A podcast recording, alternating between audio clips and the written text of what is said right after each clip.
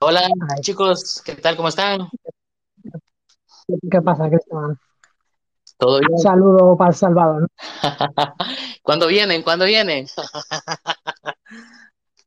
Pues no, no me lo digas dos veces, ¿eh? que eh, está- entran ganas. El pasaporte. Todo bien, ¿cómo van los preparativos de eh, Watch Out Bitcoin?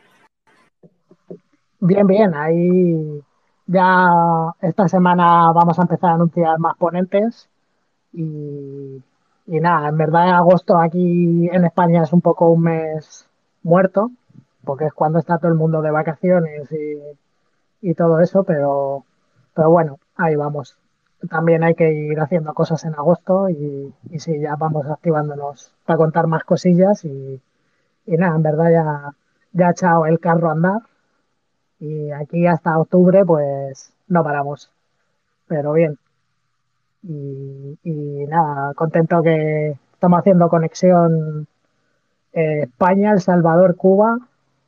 Eh, y me alegro mucho que pues esta- estas iniciativas pues permitan hasta conocer un poquillo más de, del tema. Y no sé, estoy preguntando por aquí y si no, pues hablamos entre nosotros. O Kenny, parece que ha caído un meteorito en el grupo que tenemos para preparar las charlas. Pues Paquito sigue, está cocinando, pero el resto no sé dónde están. Pero bueno. Y venga, pues vamos, bueno, por hacer una intro, Yo lo, lo que hoy vamos a hablar, y es un tema que he propuesto yo y que me parecía interesante de, pues de ver lo último que se está hablando, pues yo qué sé, del euro digital. Ayer leí que, que en principio quieren hacerlo completamente privado. Y, y eso, es, es algo completamente absurdo, o sea, es que no es posible. Eh, el, el objetivo es centralizarlo y recoger datos, entonces ahí ya podemos hablar de grado de privacidad, pero privado no va a ser. Algún dato tienes que dar.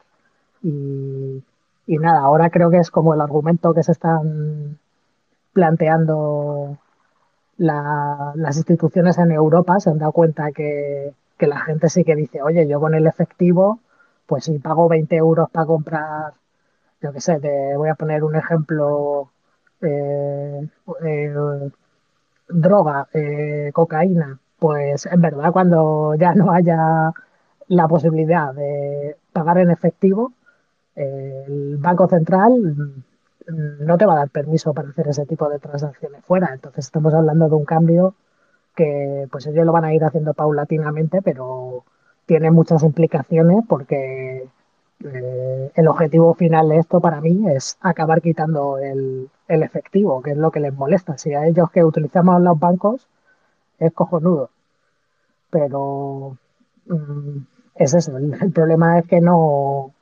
no nos van a dejar usar los bancos y el efectivo. Lo que quieren acabar eliminando es el efectivo. Y no sé, una, una duda que tengo, por, bueno, en El Salvador la CBD, eh, CBDC, eh, ¿eso se ha oído algo por allí? Es una duda que tengo. No, no, de momento no, no hemos, escuchado por acá nada de eso sobre la implementación. Estamos expectantes pues de lo que está pasando allá eh, de- del lado de ustedes, pues, ¿verdad? Pero obviamente creemos de que eso también eh, va a ser, va a ser a nivel general, quizás que van a adoptar todos los bancos centrales. Sí, pero es, bastante curioso que Pues, por ejemplo, para El Salvador, que lo tenemos como el ejemplo de, Bitcoin, aunque bueno, creo que el tema se ha desinflado un poco por allí, por la zona, que es más un meme para nosotros los extranjeros o un, un concepto de decir, mira qué guay que allí lo aceptan, que, que algo que de verdad esté, que de verdad esté extendido y, y claro, pues eso, al final, si acaba apareciendo Bukele con una CBDC, en plan, eh, joder, esto ha escalado rápido, ¿no? Sí, sí, la verdad que como tenemos, como eh, tenemos el dólar acá, también estamos expectantes de lo que va a hacer la, la Fed, en este caso, de Estados Unidos, ¿no? ¿Verdad? Que eso eh, prácticamente nos arrastra, nos arrastra a nosotros también, Mm. ¿sí? Sí, es un riesgo, es un riesgo que, que eh, yo creo que es algo que se viene a nivel, a nivel mundial, me atrevería a decirlo. Sí, es que es un parche porque, o sea, dentro de todos los planes eh, que pretenden de, pues casi hacer que la sociedad entera dependa del Estado, pues hay que tener muy controlado dónde va cada, cada céntimo. Y, y eso, aunque el país acabe aceptando Bitcoin de alguna manera, siempre, siempre creo que va a necesitar el Estado algún tipo de, de, de control sobre la población y es que es esto, como ha aparecido algo que te permite ser privado, pues se han activado las alarmas y esto, vamos, yo creo que hace, si es que es eso, hace cuatro o cinco años, ¿qué país estaría planteando sacar una CBDC? Es que era, era leyenda urbana, o sea, hasta yo me, hace un par de años me acuerdo de estar discutiendo pues con Arcad, de las primeras discusiones que tuve con él, yo creo, y decir, pero, pero tú ves esto de la CBDC algo real, y, sí, estaba yo equivocado, es que ya, las tenemos aquí y aquí en Europa me parece, es que además justo coincidirá con Watch of Bitcoin.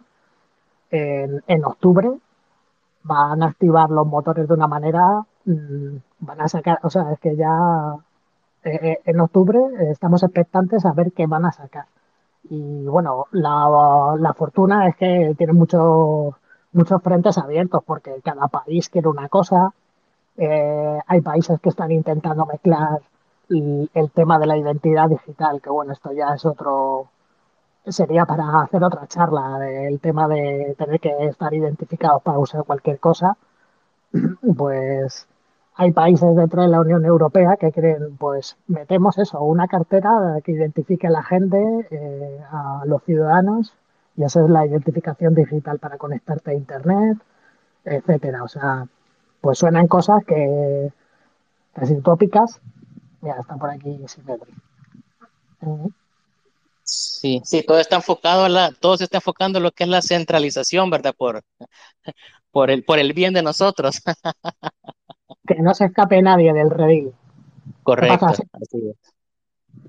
Ya tenemos por aquí un, un, clásico, vamos, un OG de la barra libre. ¿Cómo estás, Symmetry? ¿Dónde andabas? Pues nada, perdón por el retraso. Se me alargó un aviso que tuve hoy y bueno, estamos por aquí. Me he imaginado.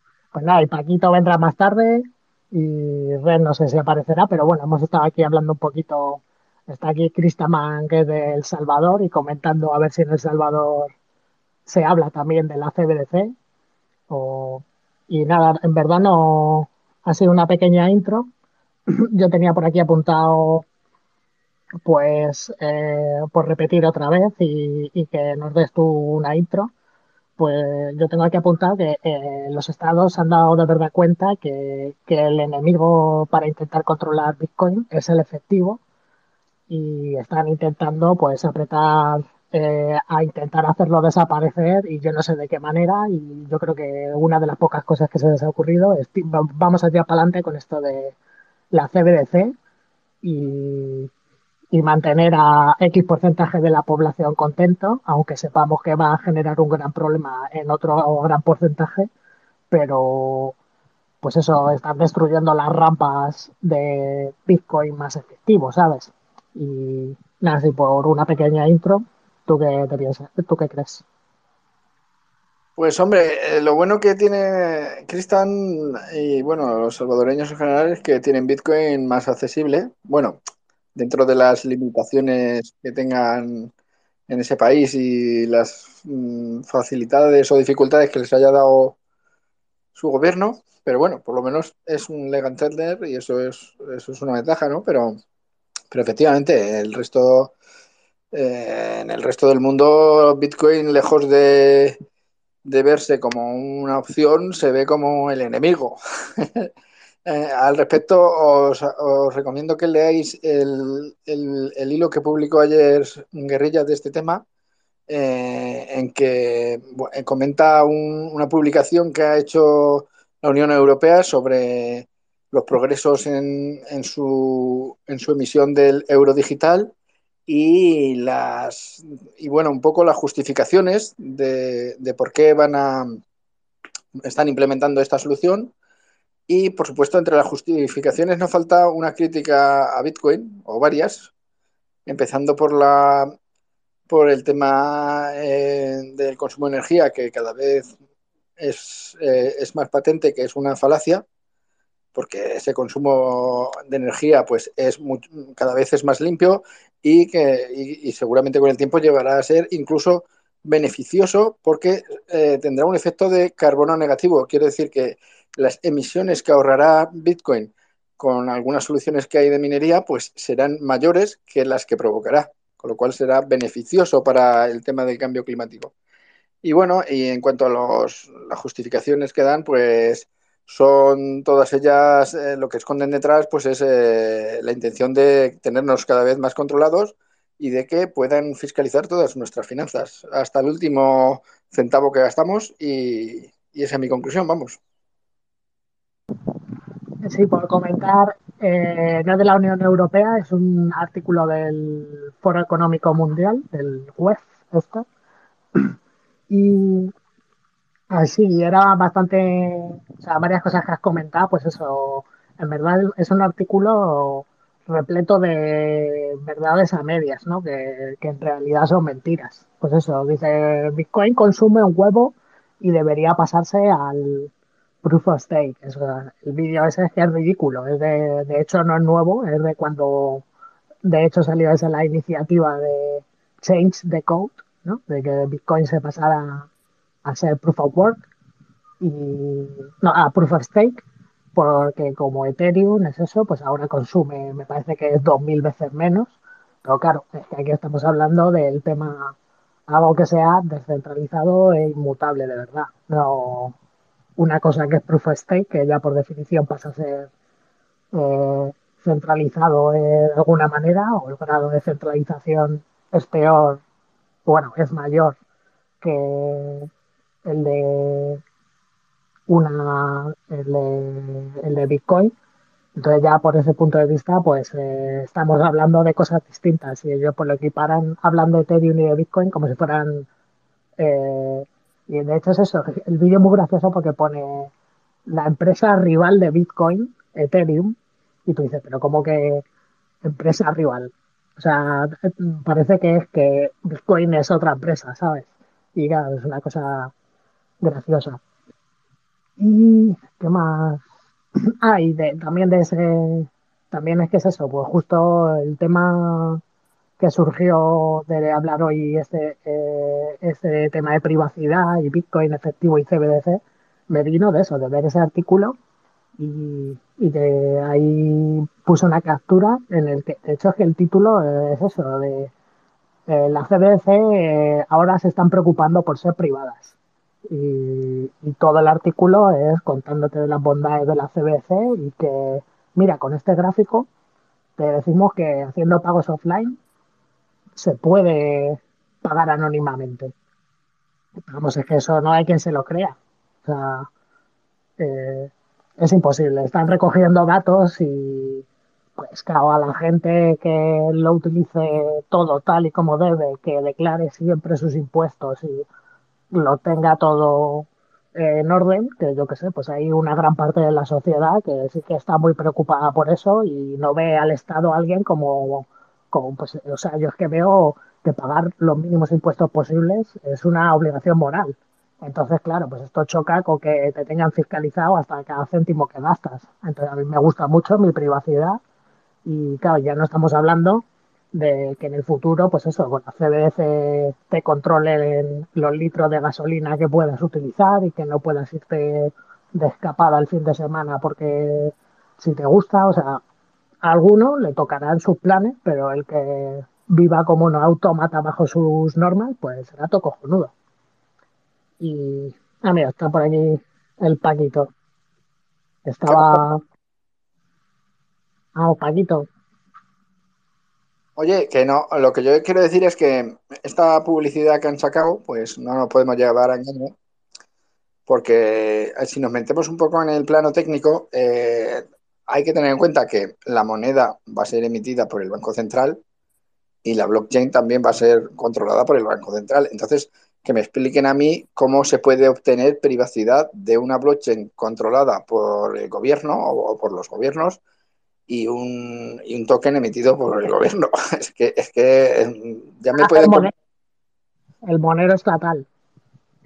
Ya me, ya me pueden contar a mí cualquier milonga que es que no, o sea, que me den una explicación técnica de cómo van a, a garantizar la privacidad. Es, es imposible de, de, ninguna manera. Eh, no sé cómo todavía no se ha concretado a nivel técnico la, la propuesta de CBDC, pues no, no, se conoce, pero vamos, que sí, que, que no, no veo yo una no veo viable que se puede evitar la trazabilidad de, de, una moneda que cuando la blockchain la, la, controlan ellos y la emisión de moneda también. O sea, es, es ridículo. Eh, Paquito, ¿ya, ya, está, ¿ya se acabado de comer o no? No, no, estoy, todavía escuchando para ponerme, para ponerme a tono con lo que se está hablando y por dónde va. Nada, eh, en verdad hemos echado un poco, hemos comentado un artículo que no sé si lo viste, que publiqué ayer, que era del Foro Económico Mundial, y hablaban pues eso, de que el título del artículo es que las instituciones se han dado cuenta que las CBDC deberían ser privadas y van a garantizar la privacidad. Y hablaba por ahí eso, que habrá un límite o que offline puedas hacer pagos. Que yo la verdad eso no lo entiendo muy. O sea, si no tienes cobertura en el móvil vas a poder hacer un pago. Yo lo, dudo bastante. Entonces, no sé qué. Es que yo creo que se están elaborando un discurso para que la peña las compre, pero es que es obvio. Aquí ha aparecido Bitcoin, bueno, por lo, lo, que yo he comentado, cuando ha aparecido Bitcoin, pues lo único que pueden hacer los estados es acabar eliminando el efectivo, que es la rampa que no pueden controlar, la de los bancos, y yo creo que para ellos era, era un sueño que todo el mundo acabara usando más y más la tarjeta y al final pues ser capaces hasta de eliminar el efectivo. Pero claro, pues todos los que usemos Bitcoin, pues son, creo que siempre sacamos un billete para pagar si lo tenemos a mano, no, no la tarjeta. Yo por lo menos. Y, y nada, el tema es comentar, pues todo esto, lo importante que es la privacidad y cómo se está jugando con esto y qué papeles puede tener Bitcoin, el efectivo, las CBDCs que, que, ya se vienen. Aquí en Europa en octubre me parece que justo en plena watch out la semana siguiente pues van a destapar el pastel y veremos todas estas mentiras y cuando salgan y te dicen que está basado en, en Ripple, en Ethereum o Cardano y tú dices, sí, esto me estás diciendo que es privado. O sea, no sé por dónde van a saltar. Y, y nada, el tema pues lo, había propuesto yo de leer eso, pero pues nada, al final, si quieres también contar tus movidas del Hex y hacer un, un homenaje, la sección sitcoinera un poco. No, de, del Hex, pues creo que no hay mucho que contar, ya, ya se ha contado todo. Este, a ver, se sabe desde el comienzo que es un, un scam, no tiene, no hay otra manera de describirlo.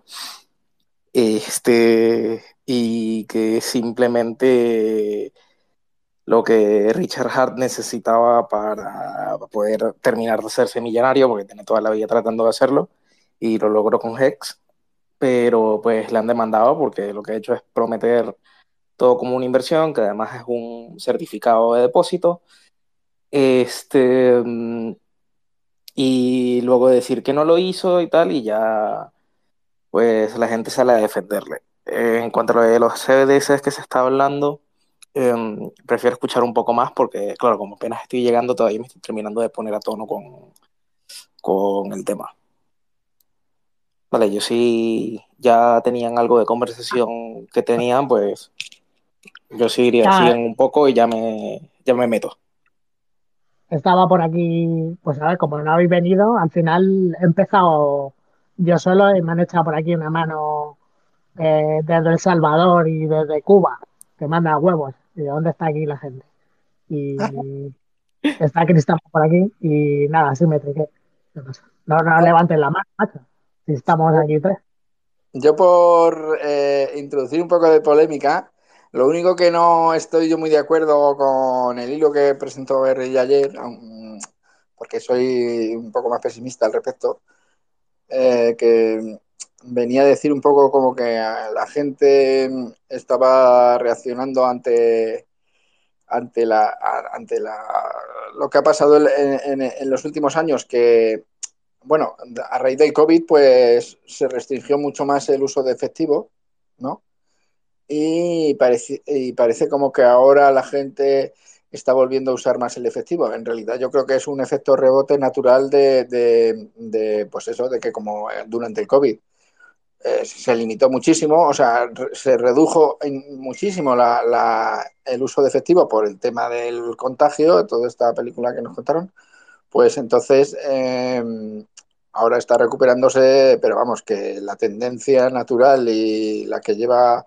ocurriendo en los últimos años y creo que va a seguir ocurriendo es que cada vez va a haber más pagos eh, con plástico, con tarjetas y entonces pues estos pagos como cualquiera que se, que haya, se haya molestado un poco pueden estudiarlo pues son carentes absolutamente de privacidad y transparentes para los bancos y para los gobiernos que, que los soliciten a los bancos. Entonces, por desgracia, yo creo que ahora mismo no hay una conciencia generalizada, ni siquiera mínimamente, en el tema de privacidad y que la tendencia, por desgracia, pues es a cada vez a menos, en vez de a más. Ojalá fuera al revés.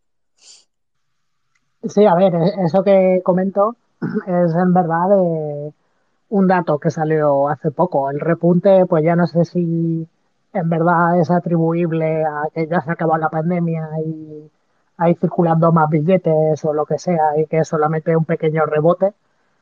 Pero no sé, yo creo que a todo el mundo que, opera con criptomonedas eh, le están medio obligando a, bueno, aunque hay también muchas opciones, pues eso, tarjetas de países de vete tú a saber y, y demás, pues eso funciona para pagar.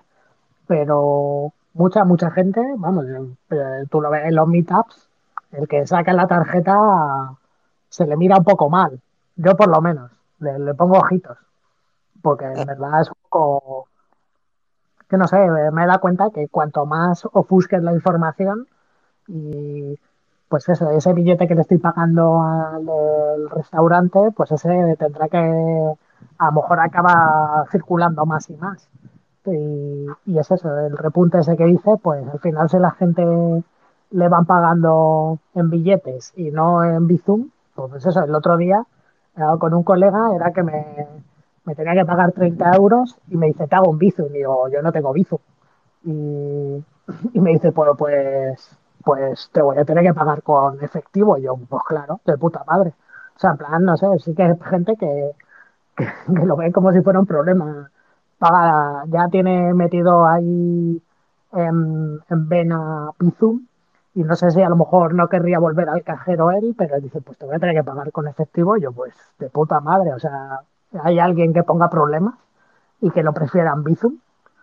Pues no lo sé. A lo mejor, pues sí, eso ya lo hemos hablado que a veces tenemos burbujas, ¿no? Eh, vivimos en una pequeña burbuja y creemos que es lo normal, pero pues eso, yo ahora, yo digo, si voy todas las semanas al, mer al Mercadona y me compro 20 litros de cerveza, pues el, banco sabe que soy un alcohólico y no me va a dar una hipoteca. Entonces, este tipo, planteándolo así a la gente, le dice, pues tío, es que, que va a llegar un momento que en lugar de hacerte un análisis de sangre, ya de los productos que compras en el Mercadona, seguro que puedes sacar una estimación de cómo estás de salud, ¿sabes? O...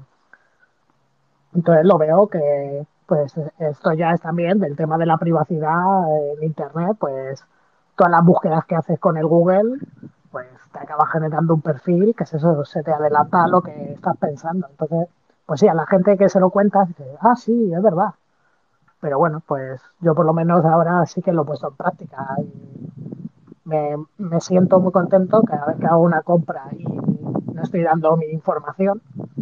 Y, y claro, te lo juro que hay veces, pues bueno, alguna vez he tenido que hacer una compra con tarjeta y te lo juro que se me queda el cuerpo de decir, y esto, joder, eh, he tenido que dar estos datos, me jode. O sea, pues sí, eh, que he pagado 40 euros de gasolina, pues no sé qué aportará. Pero pues eso, por lo menos simplemente, bueno, vosotros, eh, no sé, en vuestra aplicación del banco, ya en lo de que sale en qué te gastas el dinero, en plan, en ocio, no sé qué. Entonces ya, ya están sacando unos perfiles que el que pague siempre con tarjeta es que lo tiene ya más fichado que nada. Y yo no sé, o sea, creo que es algo preocupante. Y sobre todo, pues eso, la, gente sí que te dice, pues el otro día estaba hablando de comida de perro y me sale el anuncio en Google de comida de perro.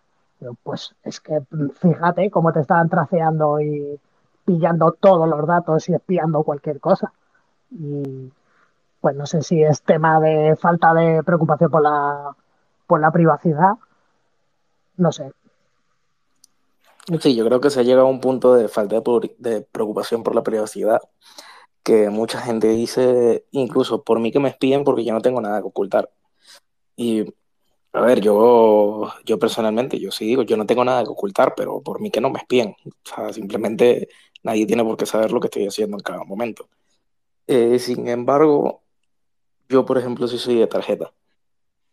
Em, pero, a ver, tío, yo creo que por comprarme unas Coca-Colas, hacer la compra, vermos cervezas, no, no pasa nada. O sea, no pasa nada en Venezuela, no creo que pase, menos creo que pase aquí en España. eso es eh, blasfemia. Ya, pero bueno, viniendo de Venezuela lo entiendo, porque claro, para ir a hacer la compra tendrías que llevar un fajo de billetes que flipas. Entonces, pues ya, Sí, es una cosa de- también de conveniencia. Y claro, después de vivir eso, ya por mí tocar billetes, pues yo personalmente no puedo. Ah, imposible. Bueno, a- a- por ejemplo, en el futuro, pues ahora que están tan obsesionados con el tema de la huella de carbono, pues probablemente todas estas compras que to- con tarjeta, pues podrán trazar tu huella de carbono. Entonces yo, una de las cosas que, por ejemplo, procuro hacer siempre es cada vez que tengo que echar combustible al coche, pago con metálico. Así una parte buena de la huella de carbono no, no van a tener constancia de ella, ¿sabes? no, pero, poner... pero- ¿eh? Lo de las huellas de carbono, no, no no sé qué banco es, me parece que es el Santander o el BBVA, ya te sale tu huella es no sé qué. Y claro, pues seguro que la pillarán los datos de las gasolineras, ¿no? O no. O sea, ya te, ya te dan este tipo de datos, ¿eh? O sea que así, así me gusta Symmetry, pues ahí pagando dos pajos en el, en No el, solo la gasolina. solo por el tema del combustible, eh, la huella de carbono, al final todo, toda actividad económica tiene huella de carbono, entonces lo sacan un poco con todo, todas tus compras, no, no solo tienen en cuenta el combustible, cuidado. Lo que pasa es que evidentemente el combustible, que es un emisor neto de carbono, pues entonces tiene un, un porcentaje muy alto en la huella, entonces por eso yo, eso es una de las cosas que digo, mira, por aquí no, porque ahora es algo anecdótico, pero no sabemos si en el futuro va a dejar de serlo, entonces cuanto menos huella tenga yo, eh, menos me vendrán a tocar las narices. Bueno, pero ya, ya se hace, ¿eh? O sea, lo de medir la huella.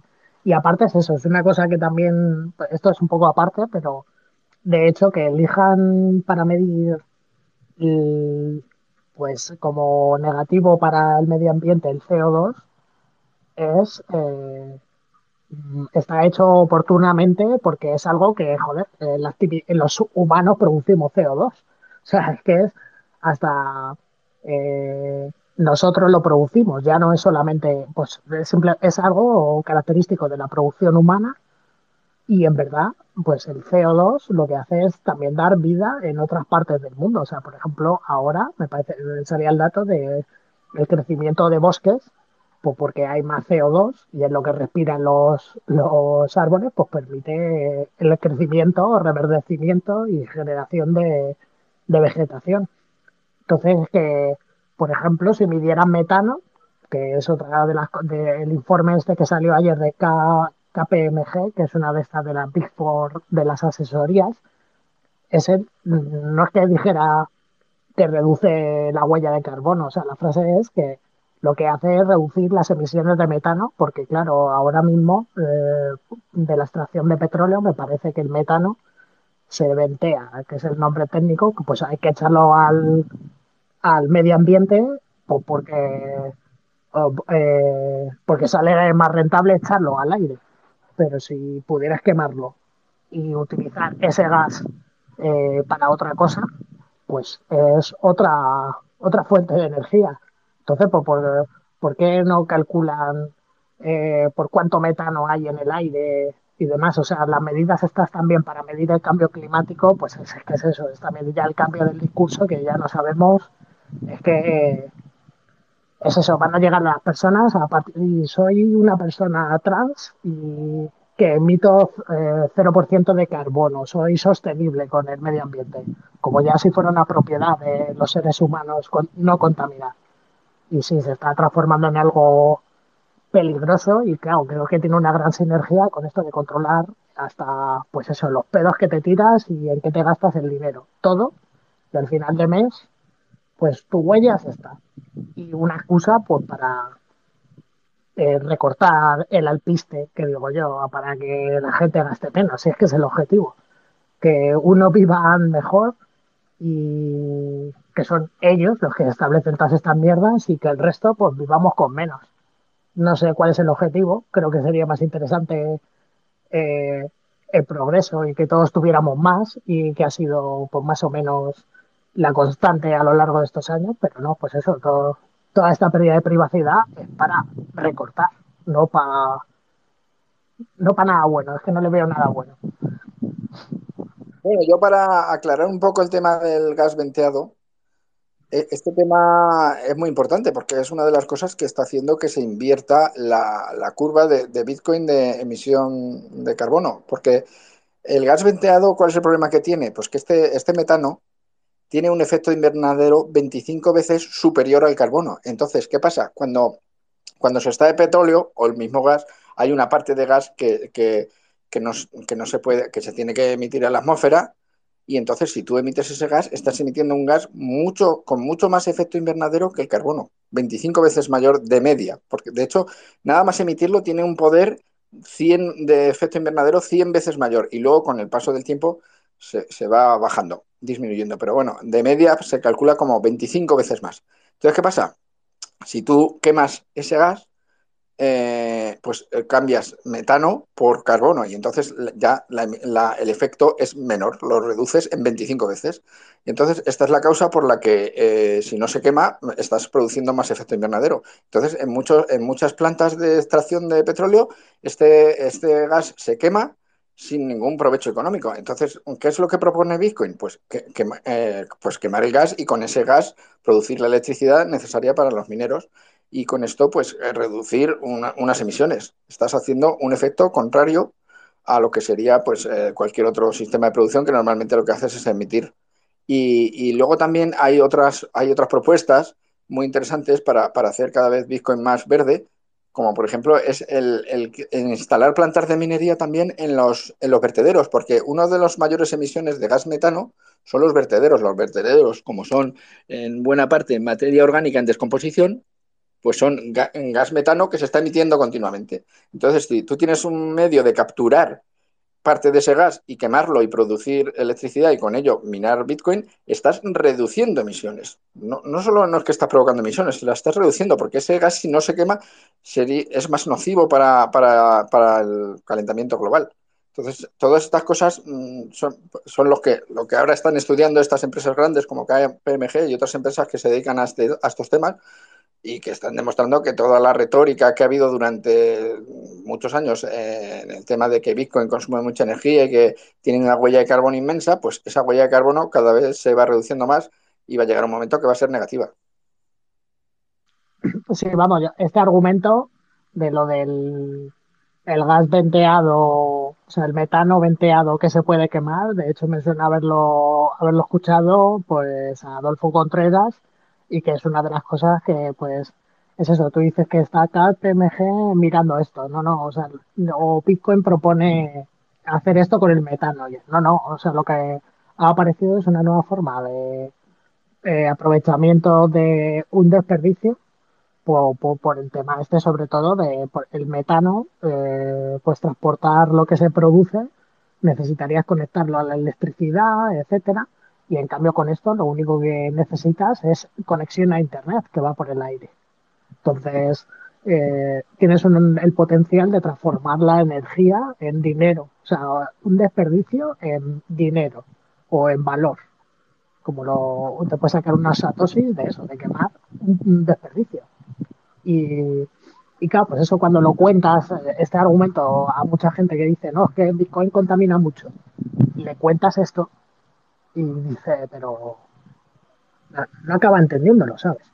Entonces, eh, fíjate, hasta eh, un experto hablándote de este tema eh, cuesta convencer a mucha gente, piensa que es pues otra excusa.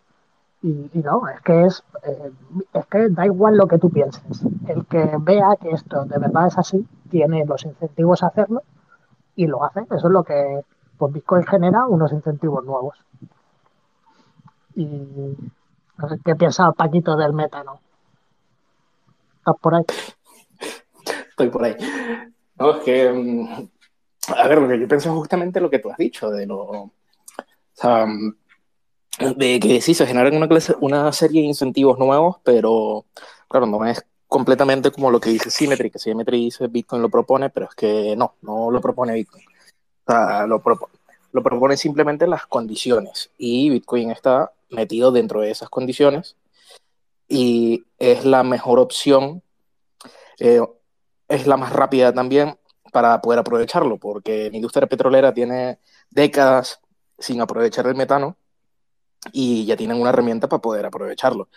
Así realmente no hagan más nada, pero están produciendo algo que tiene un valor de mercado.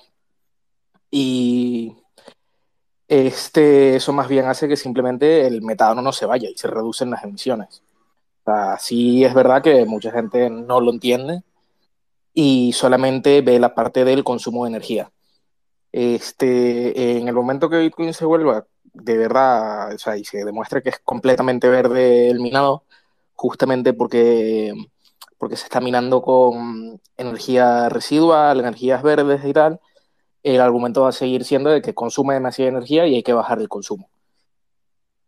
Simetría. Mm, bueno, eh, en, este tema, pues mm, lo que, yo no, me refería a que Bitcoin estuviera proponiendo nada, es que ha nacido una nueva industria, que es la industria minera, que tiene una cualidad que es, muy, que es prácticamente única. Y es que tú puedes poner una planta de minería en cualquier lugar y no necesitas que haya un gran eh, o sea, no necesitas infraestructura como para otras industrias, ni un gran suministro eléctrico, puedes ir ni, una, ni una red de suministro, puedes ir a donde está la fuente de energía a poner tu planta minera. Y eso es lo que, lo que hace de Bitcoin que, eh, que pueda aprovechar energías que de otra manera, tanto limpias como, como en este caso el gas venteado, que de otra manera serían inaprovechables, pues las hace aprovechables. Entonces, esto anula totalmente el argumento, desde mi punto de vista, del exceso de consumo de energía, porque si tú ese exceso de consumo lo estás utilizando en reducir la huella de carbono, no hay justificación, porque el tema de consumir mucha o poca energía es porque esto va, eh, el consumo de energía, pues eh, haciendo una cuenta muy gorda, porque no se, en realidad no se calcula bien, pero haciendo una cuenta muy gorda, pues dice, tanto consumes, tanto, tanta energía consumes pues tanta huella de carbono produces. No, no es, no, es, igual, porque no todas las energías se consumen ni se producen de la misma manera. Si, tú tienes una industria como, como, la industria minera que usa energías eh, limpias, que usa energías que de otra manera no se podrían aprovechar y que además usa eh, producciones energéticas que reducen la huella de carbono, eh, el argumento de que es que estás consumiendo mucha energía pues carece de sentido, porque es que este consumo de energía en parte se está utilizando en reducir la huella de carbono. Entonces, esta, esta es la novedad que aporta Bitcoin, la, minería, y que, no, que otras industrias no pueden competir contra eso. Bueno, esto ahora que lo comenta, pues, eh, seguro que habréis visto Iberdrola o no sé qué, cualquier empresa de estas suministradoras de energía que, pues, yo que sé, pues pagas 30 euros y te dicen que tu energía viene todo de renovables.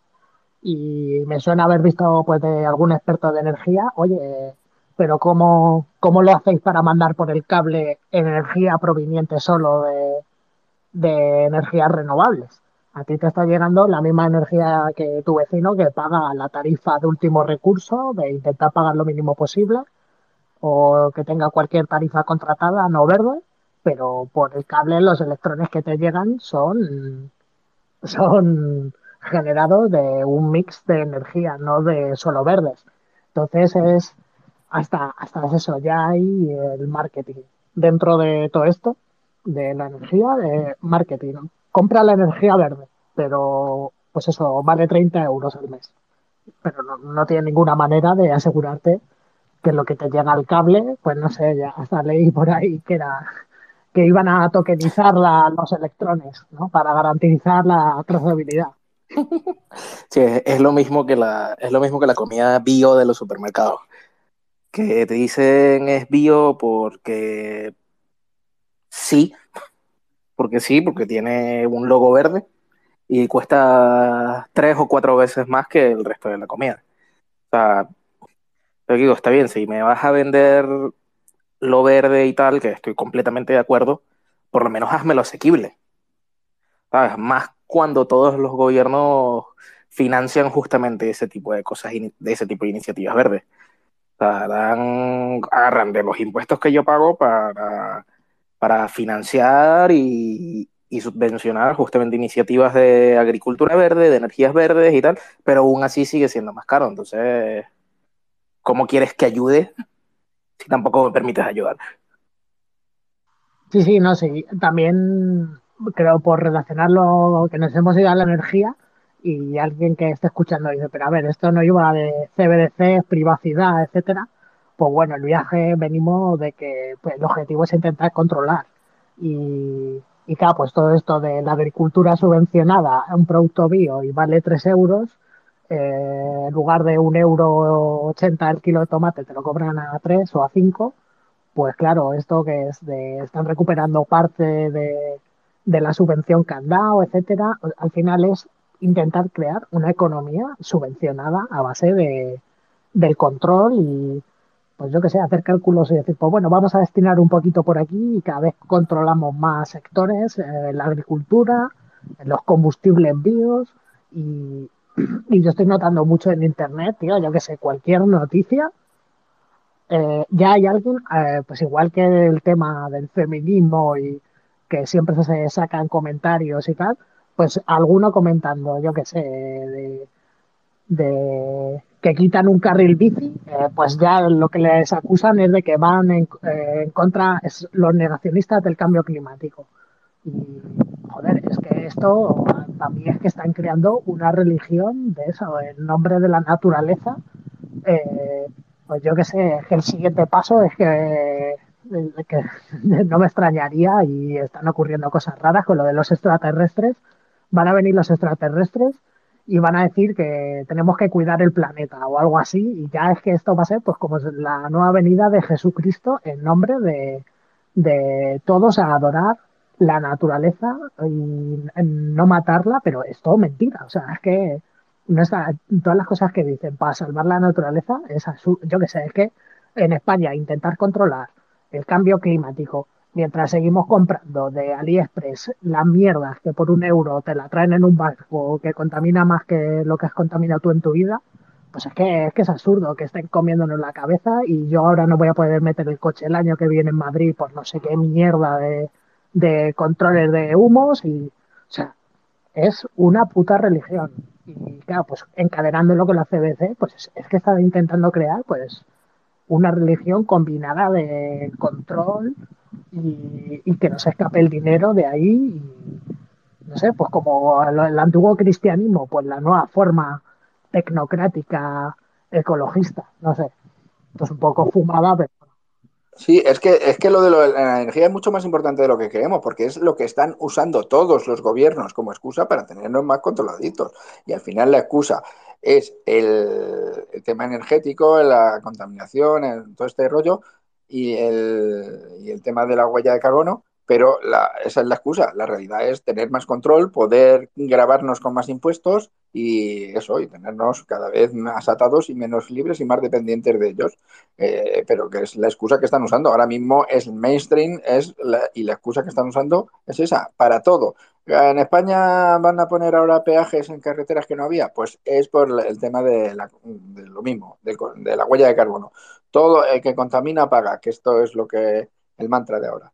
El que contamina paga, entonces hay que poner más impuestos que graben más cosas, como si no nos estuvieran ya grabando suficiente por todos los lados. Y esto lo están usando de excusa para, para el control.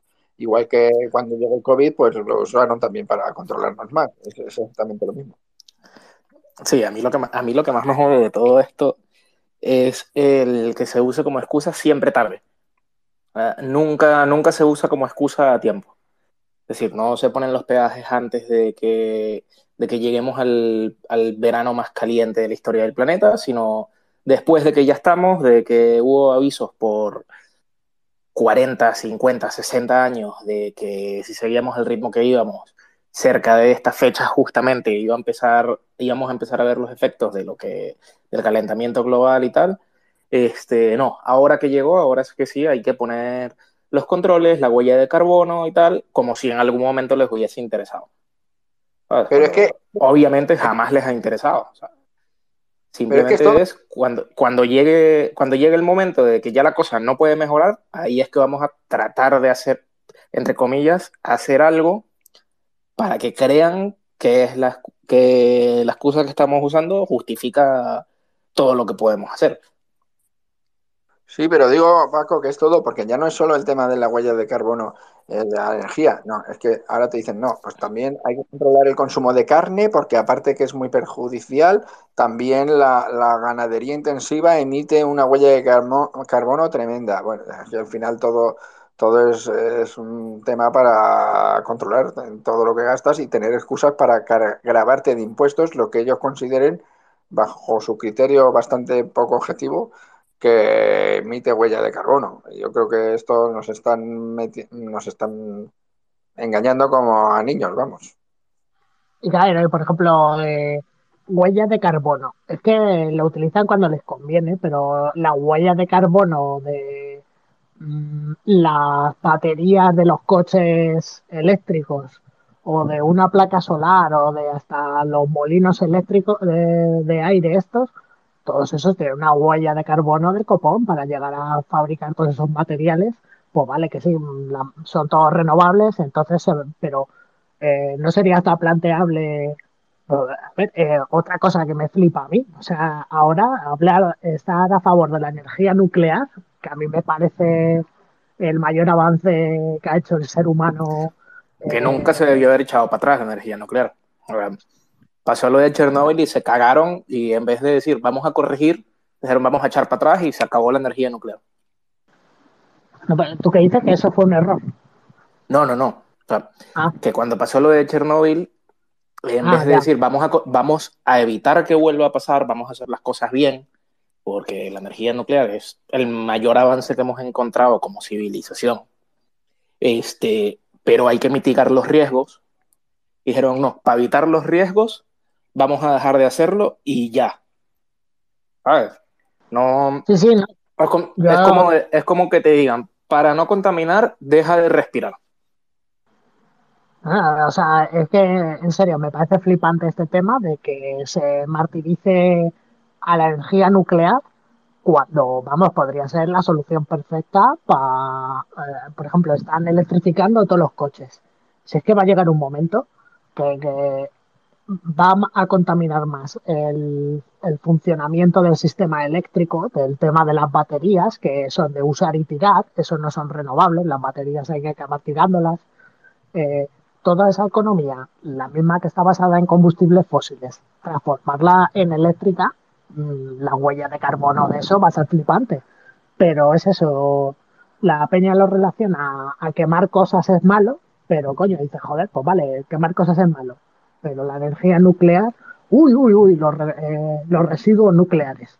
Tío, a ver, eh, creo que hemos avanzado como sociedad para gestionar unos recursos, llevarlos a donde coño haga falta y, y que pudiera ser la solución, pero a mí me flipa cómo ha sido rechazado y, es una cosa que, pues bueno, en España es que eh, hasta ahora es que, es que es, absurdo. O bueno, sí, creo que siempre ha sido así.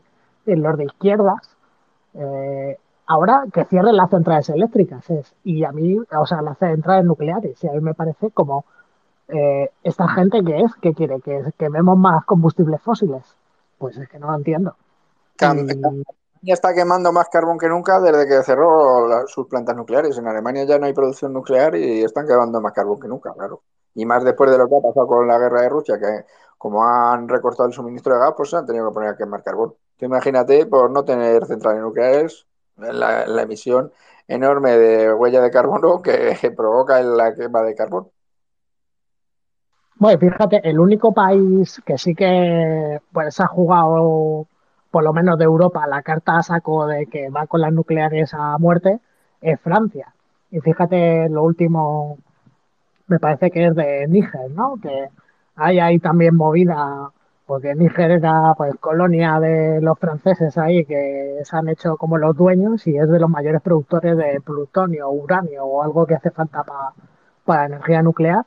Entonces ahí les han jodido vivos a los franceses porque ha ido Rusia ahí y ha acabado, pues eso, Rusia está muy presente por, por Sudamérica, uy, por eh, África y, y, los de Níger han dicho, mira, tío, si es que yo, yo, no entiendo ningún país africano que siga confiando en Francia y en cualquier país colonizador previo de, suyo pues los que utilizan la moneda esta, el CFA me parece que es, ¿no? La moneda francesa eh, africana, eh, es que eso es un sistema de esclavitud para esos países, pues claro, algunos ya cogen y dicen, mira, toma por culo.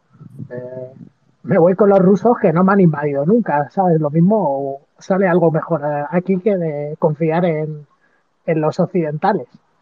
Y claro, pues eso es un golpe bajo de, que pues sí es una cosa que se comenta, que el tema del plutonio y el uranio pues podría ser un problema si todo el mundo usara las nucleares, pero pues claro, me parece que no va a ser la perspectiva.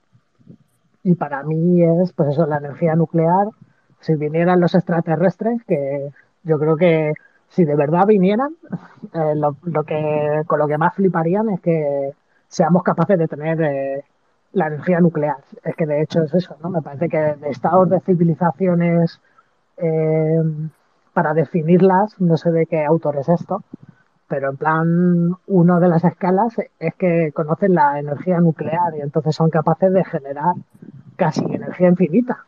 Y, y esto era una frase que yo decía hace mucho con el tema de Bitcoin, es que es eso, vamos de, venimos de un mundo donde el dinero es infinito y la energía escasa, vamos a otro mundo donde el dinero debe ser escaso y la energía es infinita.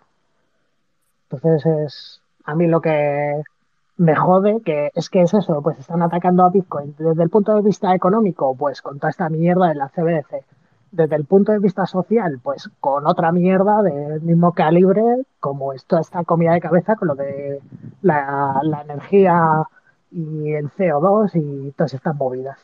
Entonces, creo que si seguimos sacando ejemplos, eh, al final, pues ya no sé si es obsesión, pero me parecen todo eh, estrategias para ir en contra de la evolución lógica, me parece que es Bitcoin. Y son capaces de inmolarse ellos mismos y a nosotros con ellos. Pero bueno. Gorrito de papel de plata, me pongo. Y nada, oye, que aquí puede hablar el que quiera, ¿eh? Que si alguien quiere comentar, que pida voz y se la damos. Y... Nuestro amigo Salvador, que diga cómo va el tema de Bitcoin por allí en El Salvador y el tema de la privacidad. Hola, hola. Sí, eh, bueno, comentarles que la situación acá en el país, ya en septiembre vamos a cumplir lo que es dos años de tener Bitcoin como moneda de curso legal. Eh, decirles de que a mi punto de vista esto ha ido, ha ido menguando realmente eh, inició, ¿verdad? Como un boom acá, ¿verdad? Todo, todo el mundo, ¿verdad? Este, usándolo, ¿verdad? Todos los comercios aceptándolo, ¿verdad? Pero a medida de que hubo muy poca educación, ya realmente el uso ha venido disminuyendo, ha venido menguando cada vez. Acá e, es por zonas, es por zonas, porque por ejemplo, eh, si ustedes van a la zona del Sonte, ahí el 90% eh, de los negocios aceptan Bitcoin. O sea, ahí sí a lo que es Bitcoin Biz, pues sí ha hecho la labor de educación y de enseñar, ¿verdad?, a, la, a los comerciantes. Pero eso no es la realidad de todo el país. Acá en la zona donde yo estoy, eh, acá no puedo hacer ningún pago con Bitcoin realmente, pues, porque no, no, no, no me lo aceptan. Y en los lugares que, que aceptan, eh, normalmente utilizan la billetera del gobierno, que es la Chivo Wallet, ¿ya? Y, y esa tiene un código que es que, que se recibe dólares. Entonces, a veces cuando yo llego a, a querer cancelar porque tienen el rótulo y aceptamos Bitcoin, y yo quiero cancelar, ¿verdad? Quiero, quiero hacer un pago, ¿verdad? Con Bitcoin, me muestran el QR de dólares. Yo le digo, no, miren, este, yo, voy a, yo no le voy a pagar con dólares, yo le voy a pagar con Bitcoin. Mira, eh, eh, se puede usar de esta manera. Y trato yo de, de explicarle cómo, cómo hacer, ¿verdad? Pero dicen, no, no, mire, nosotros aceptamos solamente dólares. No, pero mire, aquí la, aquí en la billetera usted le puede, puede irse a este lado y es lo mismo. No, no, no, dice, no, no, aceptamos dólares. Entonces, realmente, acá todo lo que sale en la publicidad, ahí en los medios, eh, eh, ha disminuido, ha disminuido, la verdad.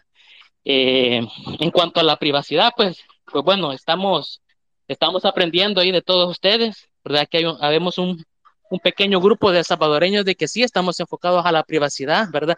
Sí estamos pensando, bueno, cuando vengan las CBDC, ¿verdad? Aunque de momento no oímos, no escuchamos nada, pero sí creemos de que tarde o temprano eso se va a implementar, ¿verdad? Entonces, eh, somos pocos realmente, lo que sí estamos eh, interesados por aprender más de privacidad, ¿verdad? Y, y, ya, ya deseara yo estar en España, ¿verdad? Para poder ir, para poder asistir a los meetups donde enseñan, donde realmente sí enseñan, porque en un grupo de chat de, de, de acá de salvadoreños yo les decía, yo he dejado de ir a los meetups porque manejo horas un par de horas para eh, llegar al lugar. Y realmente los meetups son en inglés, son en extranjeros y no hay un tema específico en el cual van a enseñar, solamente van, ya es más un club social ahí, ya es más llegar, ¿verdad? Y eh, conocer ahí amistades, ir a hablar, que por ahí llega una empresa y que ofrece ahí sus servicios, realmente ya es algo, no es eh, algo educativo, sino que es algo más comercial ya, ya desearía yo llegar a un y que dijeran, miren, les vamos a utilizar, les vamos a enseñar a utilizar DisQ, o miren, este, vamos a, a, a, enseñarles a utilizar esta herramienta para comprar sin KIC, Robosat, por ejemplo, o sea, pero no, realmente esto aquí es, eh, eh, ha, ido, ha ido menguando, ha ido menguando esto.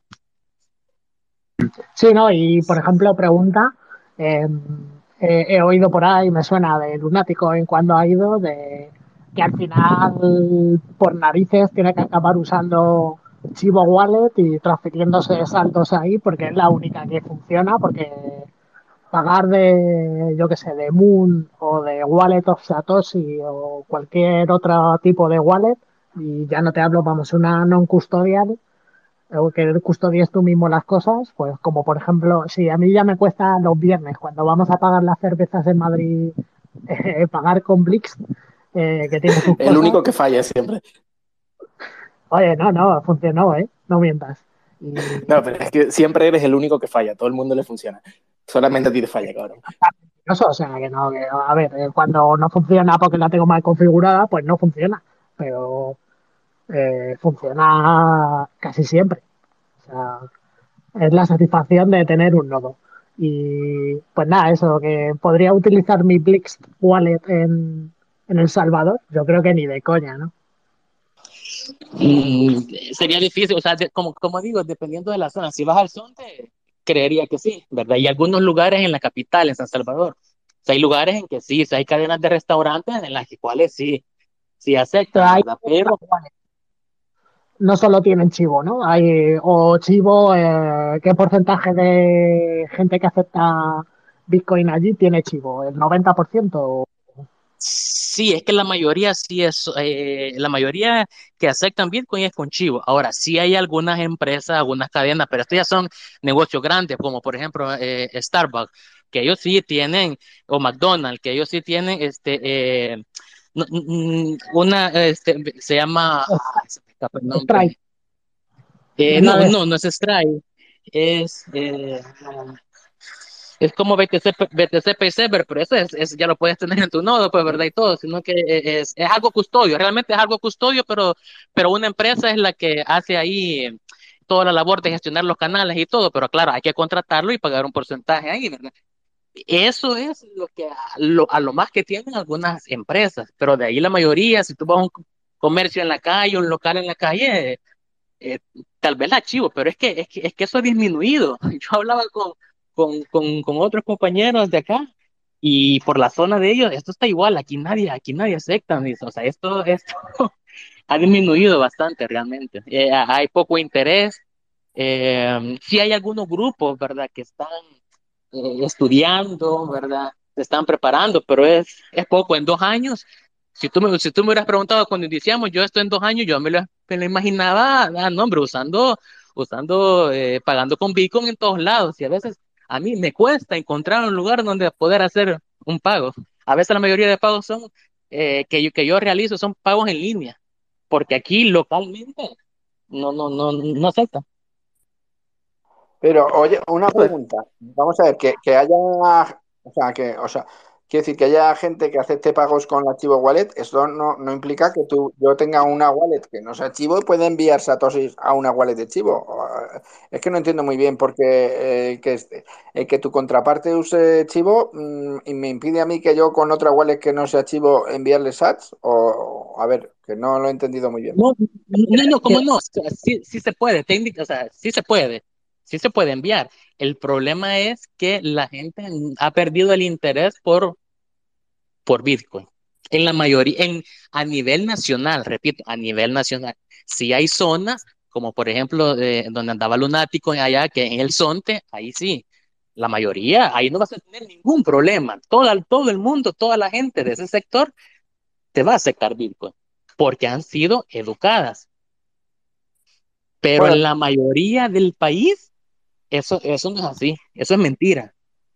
Claro, claro, pero bueno, también es verdad que se ha juntado un poco el tema de la volatilidad de Bitcoin con, con el tema de que estamos en un bear market prácticamente, prácticamente después de, de, empezar a eso, empezó el bear market y claro, la, pues a un comerciante pequeño que ve cómo se devalúa Bitcoin y cómo y cómo es muy volátil además, pues entiendo la, la dificultad, ¿sabes? O sea que yo es, sí.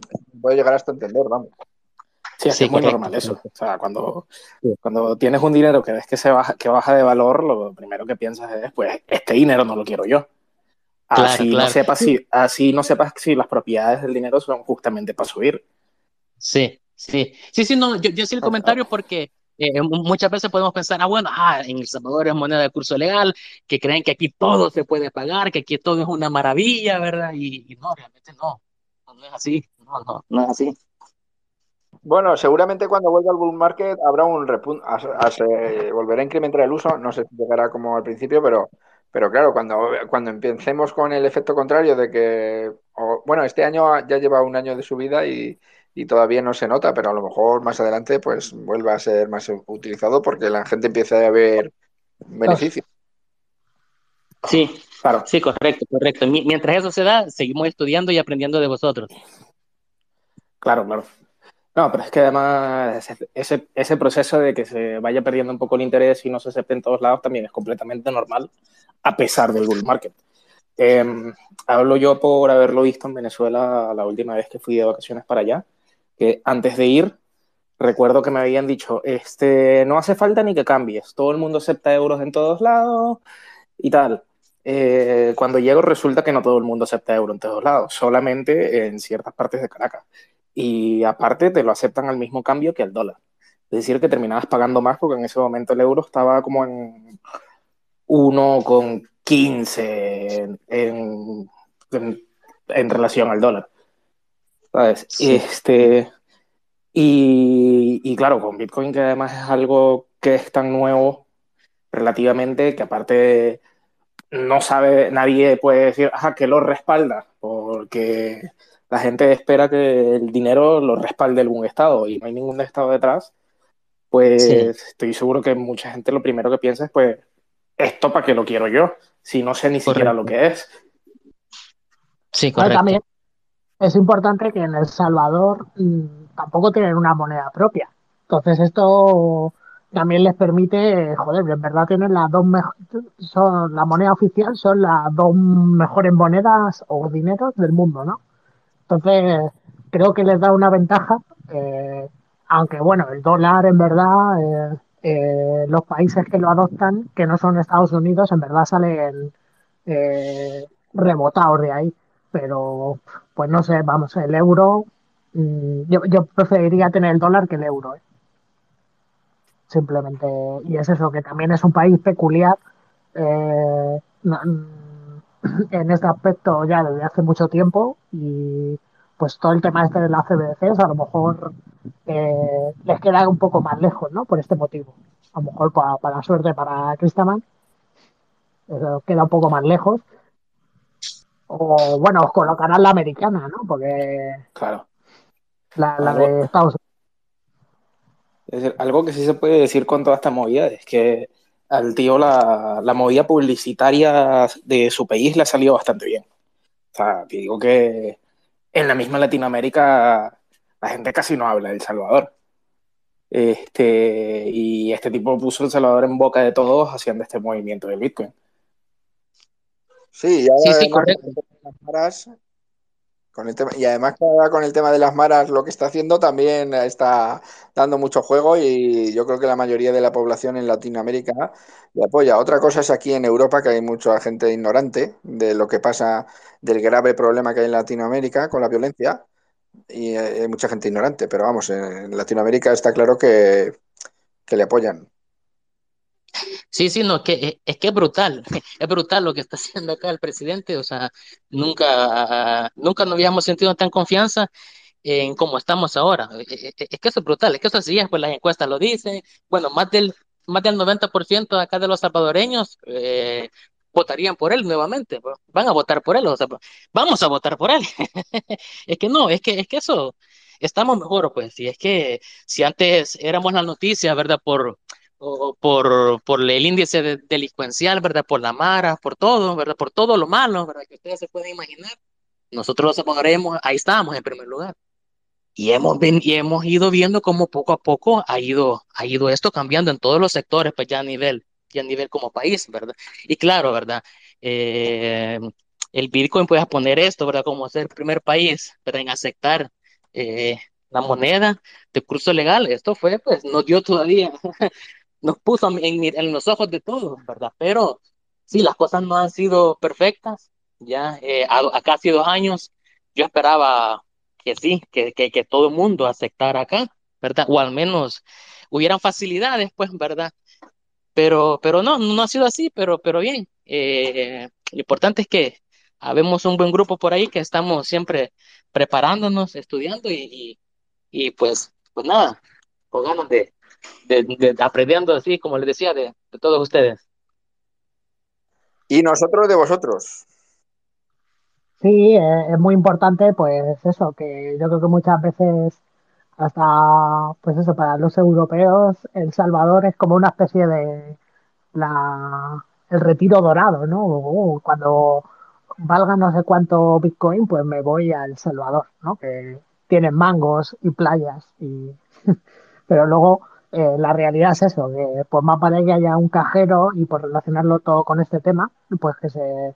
Eh, que pues lo mismo es eso, en El Salvador no acaba triunfando Bitcoin y por comodidad, ¿no? Si estamos hablando que mucha gente va a aceptar la CBDC por comodidad, pues lo mismo para los bitcoiners que vayamos a El Salvador, pues es más sencillo tener billetes de, de dólar o de euros, si es que lo aceptan, supongo que no se aceptará tanto, ¿no? Si el, el dólar es oficial y a lo mejor eh, por eso es tan importante pues todo esto que comento de seguir usando el efectivo, no sé. Yo ya sabéis que soy muy...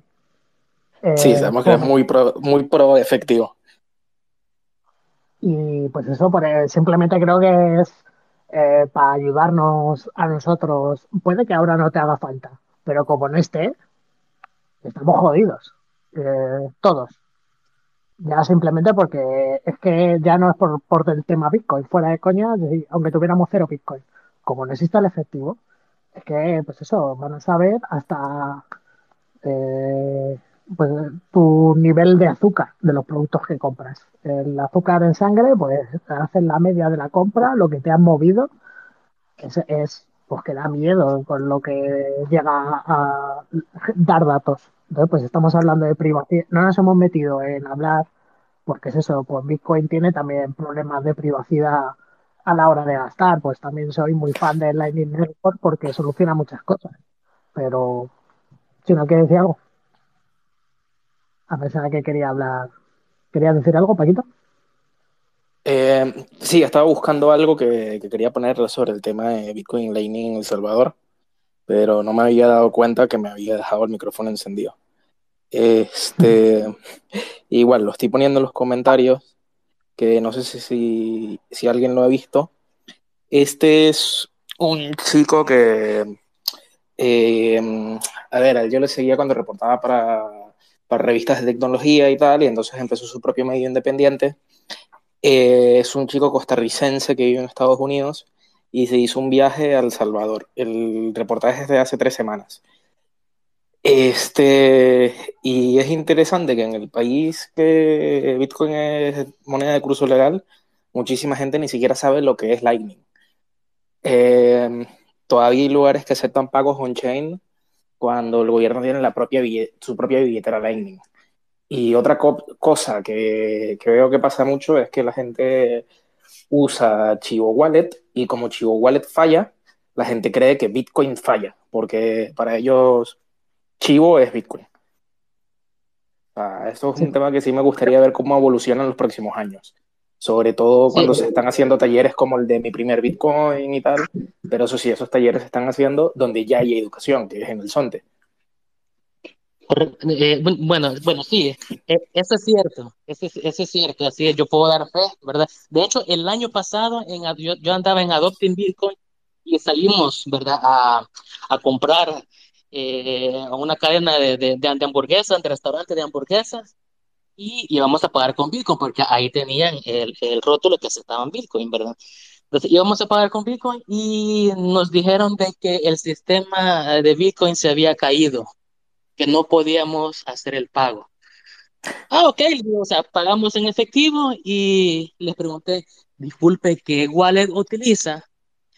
Ah, la Chivo Wallet. Me. Ah, gracias. O sea, ya, ya ahí me respondió todo, pues, ¿verdad? Pero, pero, pero lo, que, yo decía, que falta de, educación, ¿verdad? Es la falta de educación, ¿verdad? Lo que tú dices, les falla la Chivo Wallet, piensan que es, eso es Bitcoin y, y Bitcoin no sirve, Bitcoin no funciona y etcétera, etcétera.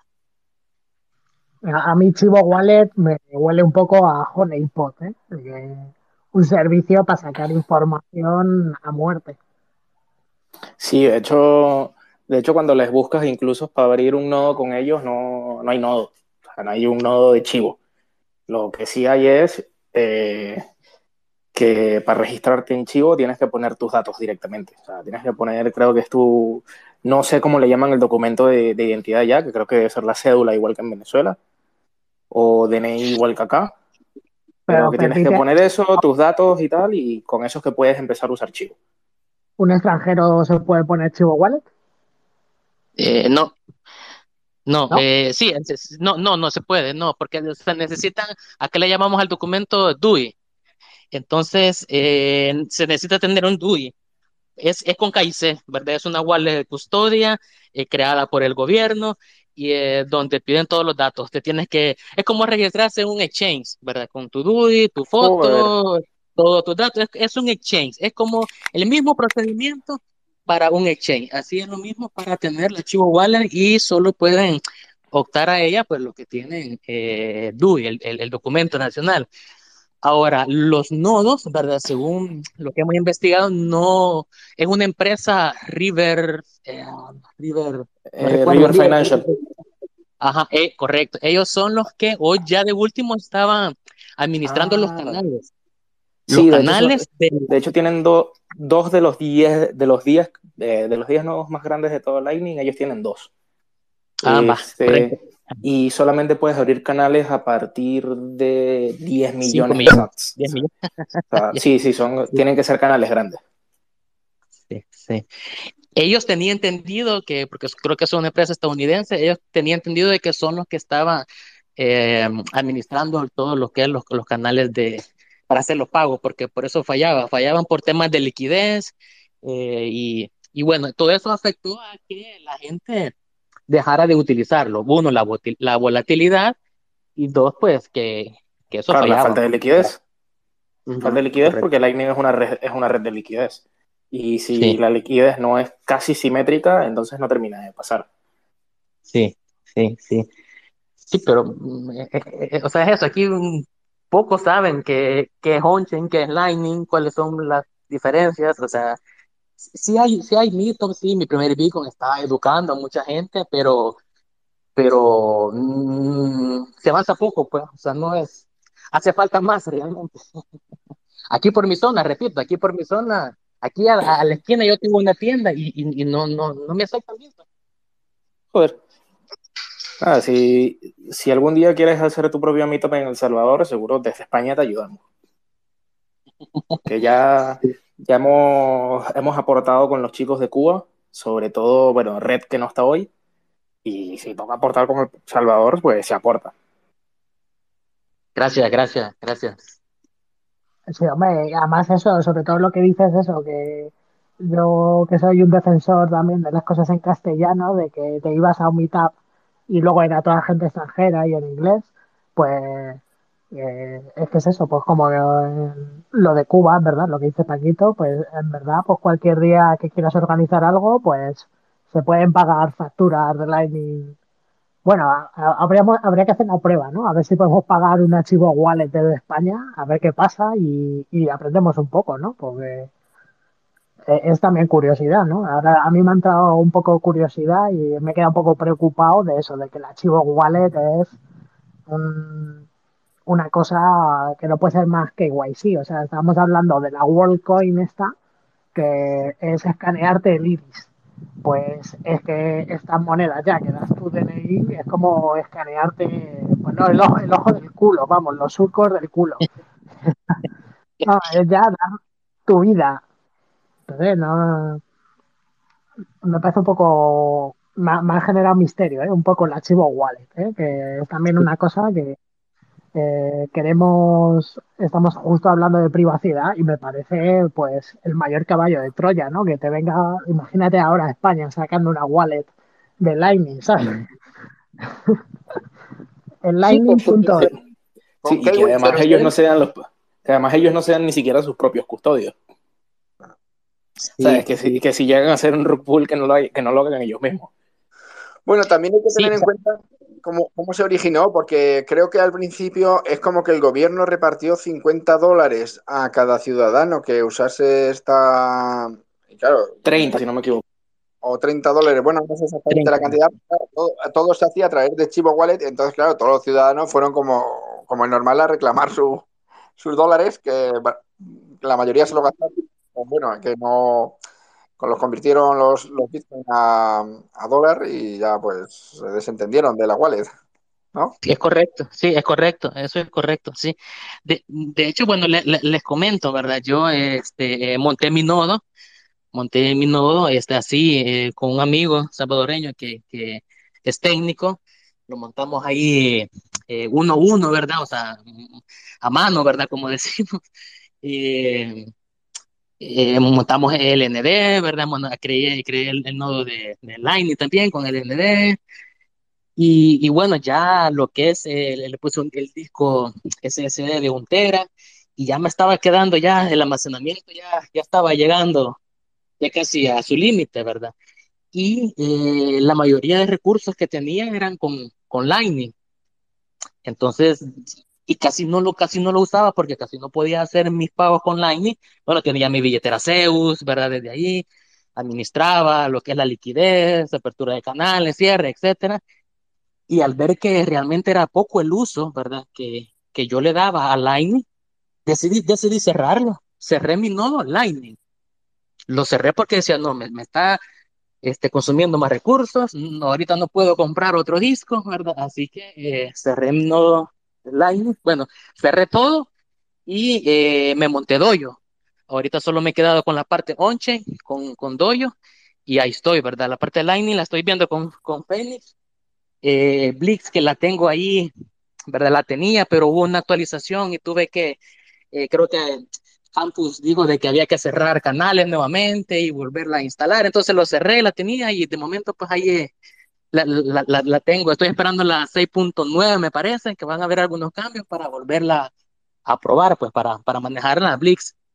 Pero eso, con un amigo tuvimos que cerrar, mi amigo igual hizo lo mismo, cerró su nuevo de Lightning, nos hemos quedado ambos con doyo al ver que eh, el uso es, ha sido mínimo, pues, ¿verdad?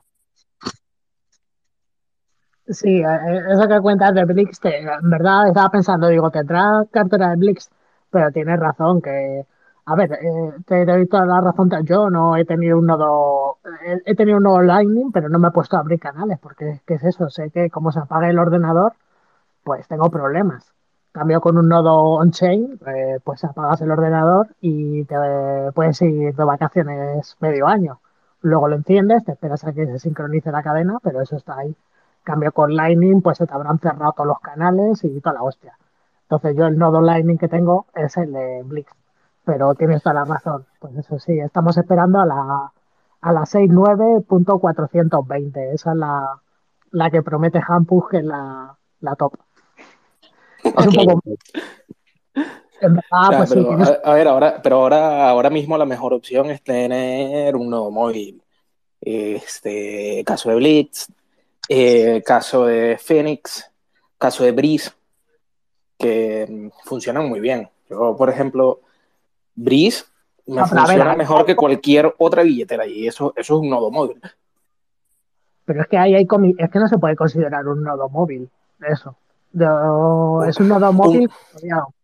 Un, es un, pero es un nodo. O sea, es un nodo móvil de Lightning, pero, pero es un nodo. Lo que pasa es que, lo que, pasa es que no, es un nodo, no es un nodo archivador, no es un nodo que tiene todas las que tiene todas las eh, todos los bloques desde el bloque Génesis. Claro, a ver, por eso eh, también te digo que lo que en Blix, pues lo estamos probando muchos y todos ya sabemos que va a dar problemas. Pero bueno, lo, una de las cosas buenas de Lightning es eso, vale, da problemas, pero no se pierde el dinero por ahí, ¿sabes? Que pues claro. fallan los pagos, vale, pues esto no funciona, pues a tomar por culo, lo cierro y, y tienes costes de transacciones on-chain, canales y ya está. Sí, siempre hay manera, siempre hay manera de recuperar. O sea, eso, sí, hay, eso eh, sí es algo bueno de Lightning. Lo de Lightning no es como un no es como estos contratos de segunda capa de Ethereum y de otras cadenas, de que porque escribieron mal o porque no sé qué, se te quedan los fondos ahí de por vida. Y hasta luego, Mari Carmen. Sí, bueno, para mí vale. sí, sí, son nodos móviles y además eh, yo pienso que por ahí debe ir la, la, mayoría de los usuarios, porque vamos, yo creo que es poco realista pedir que los usuarios instalen todos un nodo Lightning. O sea, yo creo que para, vamos, yo desde luego no me lo he llegado, tengo mi nodo on-chain, no, no he llegado a instalar nunca Lightning, ni tengo intención de hacerlo por el momento, eh, porque las soluciones de, pues la que, hemos, la que habéis hablado, Phoenix, Blix o, o Bridge, pues son suficientes, es 100% autocustodiado y, eh, vale, y no tienes que preocuparte de gestionar canales, básicamente. Entonces, yo creo que es la solución para, para un procesador de pago, para, un, para alguien que, es, que quiera tener una solución de pago. Si, si, hay que estar gestionando liquidez, es que me parece que eh, pues no es útil, sinceramente, que luego cada uno tendrá su opinión. Claro que yo personalmente Lightning lo veo como, o sea, Lightning lo veo como una red tipo Visa que funciona encima de Bitcoin. Ya, ya está. Uh, no, nadie, nadie tiene por qué ser, no tiene por qué absolutamente ser todo custodi todo autocustodiado en Lightning eh, ni tiene por qué todos los usuarios tener nodo de Bitcoin completo desde el comienzo. ¿Pero tu Paquito tienes nodo de Lightning? Sí, claro.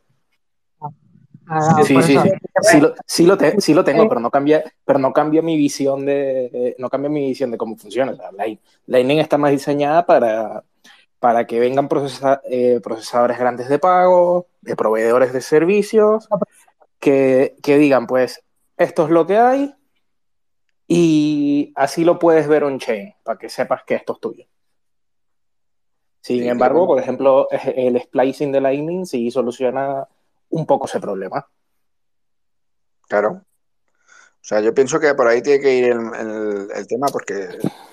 Claro que va, va, poco, va poco a poco hacia allá, pero por ahora con cómo están las cosas no, no es así ni tiene por qué ser ni tiene por qué ser así.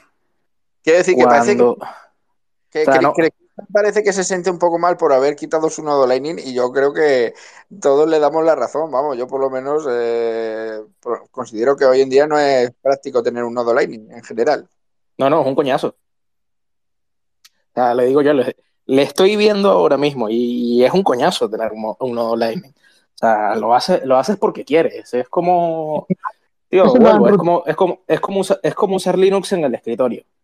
O sea, es lo ¿Cuál- mismo, lo haces solamente porque quieres. ¿Cuánto has sacado hoy enrutando, Paquito? 0,01 Satoshi. ¿Y pu- puedes dar una cifra más grande en plan mensual o algo así? Eh, dame, dame un segundo y te le digo. O la ganancia anual, ¿no? A ver si... Y nada, pues, eh, mira, y ya por, por- que tenía aquí una cosa apuntada también para este tema, a ver qué os parece, y para que no se alargue más. Ver, que, que lo tenía aquí en un librito. ¿Te recuerdo? Ah, sí, mira, era eh, lo de grafenos, no sé si os habéis enterado de... ¿Conocéis grafenos? Que es eso, el, el build para los píxeles de Sí, es una privacidad. Para Pixel súper privada. Y Eh, estos salían que llevaba mucho tiempo reclamándolo de, oye, tronco, pero, eh, por ejemplo, aceptaban solamente pagos de Bitcoin en una dirección estática, me parece. Y en plan, me parece que hace tres o cuatro días han aparecido diciendo, venga, chavales, pues eh, o vamos a crear un payment, ¿sabes? Que, que así Sí, por que lo dicen menos... que van a hacer el Pay Server y tal, pero, pero que necesitaban primero una cantidad de, de pasta por el nodo y ver, que que, están llorando. eh, que tienen que hacer un poco bueno. más de inversión de la que creen. A ver, que se pueden crear, eh, me parece que todavía lo tiene en el BTC Pay Server de Centra, te, te deja crearte una cuenta y ahí para donaciones, ¿sabes, tío? No entiendo tanto problema, o sea, lo ponen como un problemón.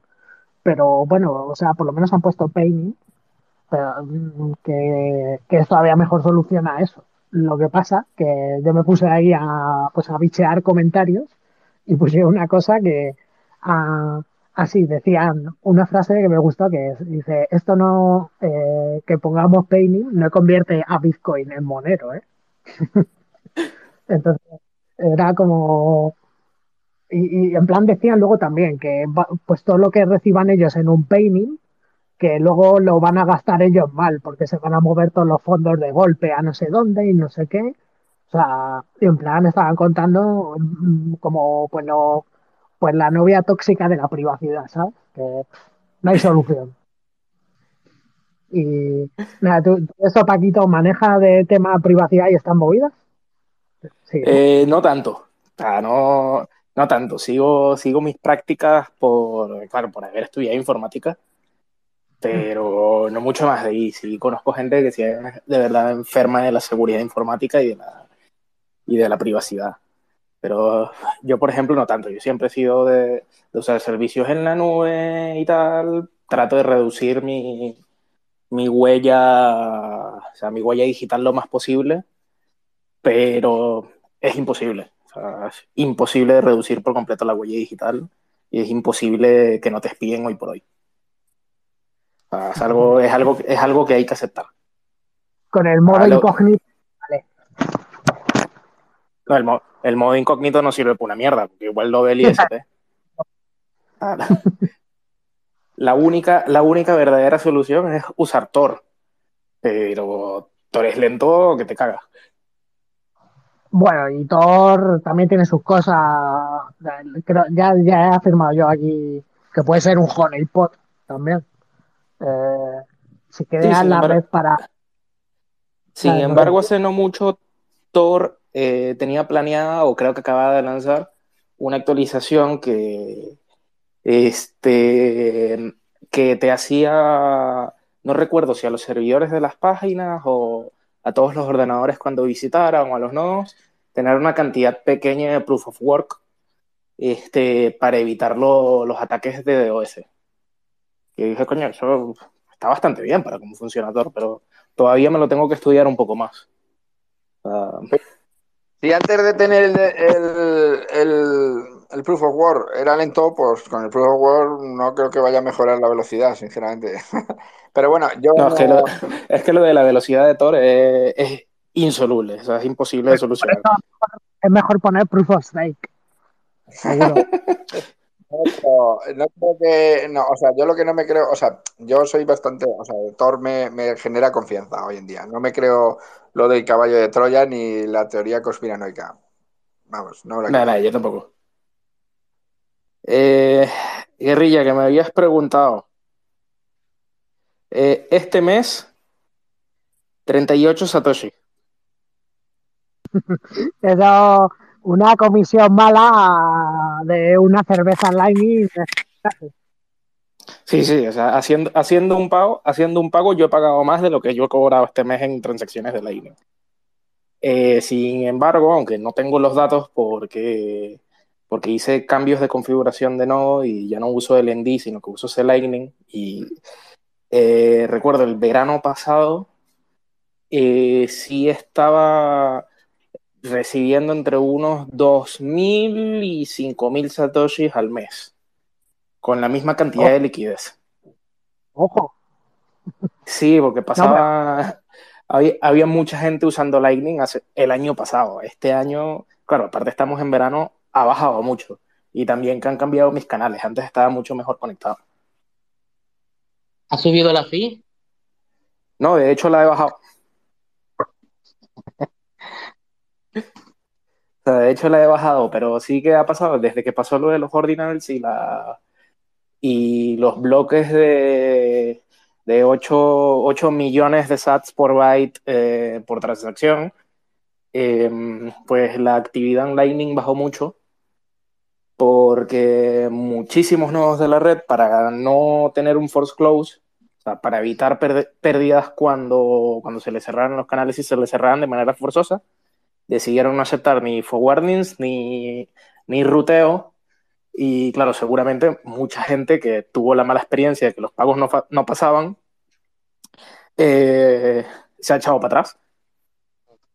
Sí, de hecho estaba viendo, creo que en ambos eh, mostraban hace un par de meses que habían bajado la cantidad de, de Bitcoin que estaban ahí, cantidad de canales que habían disminuido. Eh, sí, sí, de hecho el, el récord, o sea, el récord de liquidez que se había tenido habían sido 5.400 Bitcoin y ahora está en 4.800, si no me equivoco. Este, sin embargo, hay gente que dice que puede ser porque muchos de los, o sea, muchos de los operadores de nodos pequeños, eh, que el año pasado pues hubo un auge muy grande de operadores de nodos pequeños gracias a, a proyectos como Hombre, el Cita del Star9. Eh, muchos de ellos han pasado sus canales a privados y entonces puede que la liquidez sea la misma, incluso mayor, pero no se vea porque el protocolo no, el protocolo no lo ve porque cuando haces un canal privado no lo pasas al protocolo Gossip. O sea, no, no, se lo anuncias a, no se lo anuncias a nadie, solamente está entre tú y, la, y el par con el que tienes el canal. Y se cree que puede haber muchísima liquidez ahí. Sí, a ver, to todos los Blix están ahí, ¿no? Son canales no comunicados, sobre todo, sí, son... Sí, no yo creo que... Sí, si no me equivoco, lo, los canales de Blix, o sea, la mayoría de canales de Blix son privados y por lo menos sé que los de Breeze también. Y creo, creo, si no me equivoco, que los, que los de Phoenix también. Claro, Entonces, ahí, ahí hay muchísima liquidez que está metida en privado. Yo creo que lo puedes abrir por Tor y depende, es una de las cosas que a veces te falla al abrirlo con Tor o sin Tor. Eh, y creo que depende de eso. Si estás intentando abrirlo con alguien, un canal que no sea público, pues eh, tiene que ser por Tor o tiene esas cosas Lightning todavía que pues, eh, yo creo que es eso, que muchas veces está un poco oculto, ¿no? Bajo, bajo la maleza. Si, si ahora se permite hacer eso. Pues... Sí, hay muchas, hay muchas cosas de Lightning todavía por mejorar. Pero a mí lo que sí me gusta de ver de Lightning es que Lightning va mejorando, va mejorando poco a poco. Y, Así y que ¿no? veo de que, de que mucha, mucha gente dice que la promesa de Lightning nunca termina de llegar, pero yo que la he usado, para mí ya llegó. Solamente que de verdad le falta mejorar. Ah, hay una, hay una, hay una VPN que se llama TunnelSat. TunnelSat está enfocada para nodos, es una VPN especial para, para, para nodos, para nodos Lightning. Yo, yo la tenía. Y eso, eh, igual como VPN, para, para poner el nodo eh, tanto en ClearNet como Tor. Para, Uf, yo tenía no, mi nodo, no la conocía. eh, Ah, tenía mi nodo, tenía este, eh, ahí en, en, ambos, por ejemplo, y, y, y, y, ahí da la opción, ¿verdad? Para conectarte vía ClearNet o por Tor, y ahí está, muestra los dos QR. Entonces, eh, tenía yo esa, esa, esa VPN que estaba en, en Alemania, ¿verdad? Y eh, también conectarme vía Tor. Entonces, al tener esa, yo no tengo una diferencia porque de primero todo lo tenía, o sea, bajo Tor, ¿verdad? Luego eh, eh, instalamos con un amigo esta VPN que se llama TunnelSat, por si le quieren pegar una chequeada ahí. Y eh, ya con eso, el, el, para enrutar, eso fa facilita las cosas porque todo está ya bajo la ClearNet. Pues. Todo es ClearNet y con otra, otra IP. Sí, la verdad es que todo, cuando lo usas en ClearNet, todo es maravilloso. En Tor es cuando todo empieza a dar fallos. Sí, la verdad es que Tor no se lleva bien con, eh, con Lightning. Deberían, en, deberían, una de las cosas que a lo mejor sería bueno que mejorase Lightning es alguna otra forma de ofuscar la IP que no fuera con Tor, porque entonces ya sería perfecto para la privacidad, vamos. Sí, completamente. O sea, completamente, porque la velocidad de Tor es terrible. Eh, sin embargo, o sea, sin embargo, yo he usado servicios a través de Tor, como por ejemplo el servicio del, Lightning Address lo usaba a través de Tor. Eh, igual los, los pagos llegaban en un segundo. O sea, los invoices me los generaba el nodo en un segundo. Y, no recuerdo qué otra cosa estaba utilizando a través de Tor que también lo hacía al instante, a la misma velocidad que si fuese en ClearNet. Pero sí es verdad que cuando está en ClearNet, por ejemplo, lo que es el ruteo de pagos, los HTCL, eh, las conexiones, los grafos, todo funciona muchísimo mejor, pero mil veces mejor que cuando lo tienes exclusivamente en Tor. Es que, es que con Tor no es solo un problema de velocidad, es un problema de que Tor no es fiable. O sea, para navegar por Internet, pues sí, se te cae, lo vuelves a tal. Pero cuando estábamos hablando de Lightning, pues el tema de que haya ataques de denegación de servicio, que haya cortes, que haya un este, un relé que se te cae por medio, pues eso eh, afecta mucho y pues, habría que inventar otro sistema de, de, ya te digo, de ofuscar las IPs y, porque, porque ya el enrutamiento cebolla ya te lo da de por sí la propia Red Lightning. O sea, lo que hace falta es que haya un, eh, una forma de ofuscar la IP que, que no dependamos de Tor. Vamos.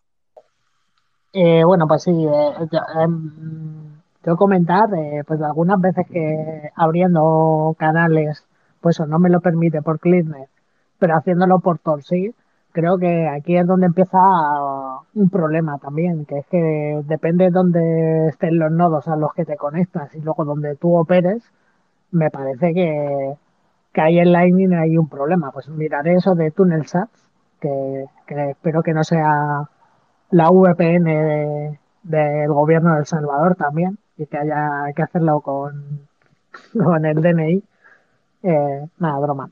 Pero, pues sí, a ver, es que el Lightning es un follón. Y pues yo usando Blix en nodo, aprendí que es un follón y vas entendiendo cosas. Pero bueno, creo me parecen muy interesantes, sobre todo teniendo un nodo en el móvil y que puedo tenerlo encendido, apagado el móvil y, y no es el desastre.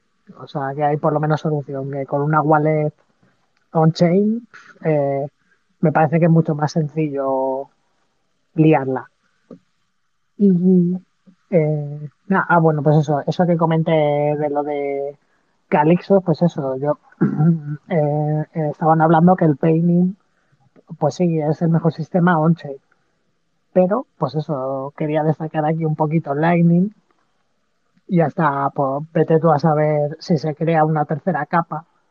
Eh, creo que se va añadiendo eh, privacidad hay gente que no, que cree que es al revés, que cuanto más capas, pues más controlado, ¿no? Eso ya no sé cuál es la perspectiva de futuro, pero pues no sé si, eh, ya por ir, vamos, no sé, no concluyendo, pero por ir sacando una conclusión, que estábamos hablando de privacidad, Bitcoin y el dinero en efectivo. No sé si habré convencido a Paquito para que cuando vaya al Mercadona pues se lleve un billete de 50. No lo sé. Ah, te, va a me- costar muchísimo, o sea, 40 charlas más de estas. Con un billete de 50 poco va a hacer. Tendrá que llevar dos o tres por lo menos. Ya, ya- Eh, me suena a- conocido, me suena conocido que no alcancen los billetes. Claro, Paquito, es que consumes mucha huella de, carbono y claro, te compras todo ah, de lo menos ecológico, cerdo que contamina, y lo pone así, va a poner cerdo contaminante. En lugar de cerdo bio, es cerdo contaminante. Eso, lo que, lo que más produzca carbono para luego yo producir la mayor cantidad posible de metano.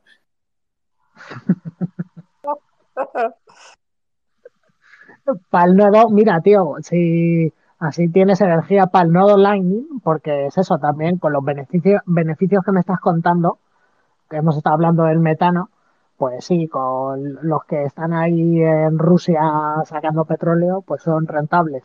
Pero tú con tu nodo Lightning eh, estás eh, destruyendo el planeta, ¿sabes? Estás gastando más energía de, del valor que generas.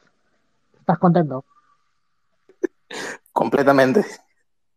Mi misión es justamente esa, la de destruir el planeta. Un, un mili- mililitro de carbono eh, por década a la vez.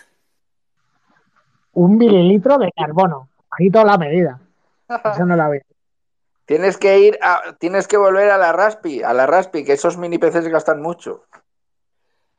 Para que veas lo mismo, o sea, lo que tengo creo que consume un solo vatio más que la Raspi.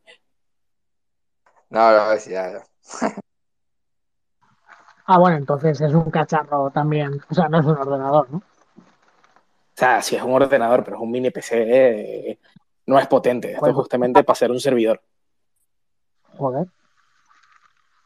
Sí, es, un, Ah, pues es, un- es uno de los Intel de bajo consumo, tal, que eh, el TDP, el TDP, si no me equivoco, era de 5 vatios, que es más o menos lo mismo que tiene, que tiene la Raspi. Lo que pasa es que la Raspi es 5 vatios a máxima potencia. Estos son 5 vatios de, de gasto promedio. Y como esto básicamente es un servidor que, que solamente está llevando datos de vez en cuando, eh, tampoco consume mucho. Debe consumir lo mismo que una bombilla. Sí, pero pues eso, está contaminando. ¿O no? Claro, claro. No. O sea, tengo que desconectarlo todo y ya empezar a cultivar yo mismo en casa. Eh, las transacciones de Bitcoin las hago a papel. Es más, las tengo que hacer a cabeza porque si las hago a papel contamino por el uso de papel. Y el ordenador voy a tener que comprarme una placa solar y así cargarlo para no gastar electricidad de, de la que se produce que contamina. O sea, habría- mm, ahora me lo pregunto, que con mi primer ordenador seguro que consume más que el portátil que tengo yo ahora. Eh, Mil veces más. Mil veces más. Me, me acuerdo que en estos días había buscado las estadísticas justamente por alguien que decía de que, eh, de que Bitcoin nunca va a poder consumir poca energía y que los mineros son solamente cada vez menos eficientes cuando, cuando es lo contrario. Este, y una de las estadísticas que busqué fue justamente el consumo de, la, de las consolas de videojuegos. Y la Nintendo 64 consu- consumía, si no me equivoco, eh, entre unas 10 y 15 veces más electricidad de lo que consume la Nintendo Switch, que debe ser 100 veces más poderosa. Y es una consola que, que es una tablet de mierda. O sea, mi móvil consume más que eso. Así que puedes Sí, estar no. seguro que tu, que tu primer ordenador consumía más que tu PC gamer de ahora. Sí, y sobre todo encima te comentándote un portátil. Un sobremesa, mm, ya tengo más dudas. Pero un portátil, pues está optimizado que flipas para eso, porque si no, se funden la- las baterías. Y, Sí, usualmente usan sobre- componen- componentes de bajo consumo. Es más, eh, si te pones a ver, el, me acuerdo, el, la primera y segunda generación de, de los Intel Core, los i3, 5 y 6, eh, consumen cuatro veces más que la generación de ahora. Y la de ahora es mucho más potente y mucho más rápida. O sea que si te gustan los videojuegos antiguos y enchufas la Mega Drive, eres también un terrorista. Ah, sí, un terrorista medioambiental y te tienen que poner la, la calavera de Satoshi en tu en, en, la habitación en la que juegues. Te tiene que pasar a los emuladores. O sea, yo el otro día, es que es eso, en el ordenador, estuve emulando un juego de PlayStation 2 en un navegador web. Me pareció algo flipante el Gran Turismo eh, en un navegador web. Y digo, pues bueno, hay cosas que. Ese me ah, quería decir algo. Y lo que queda. Mi primer ordenador fue un 286 que era una puta cafetera, hacía un ruido infernal, soltaba un calor tremendo y podía dejar el radiador de la habitación apagado porque solo con el calor que soltaba ya me caldeaba la habitación. Con eso te digo.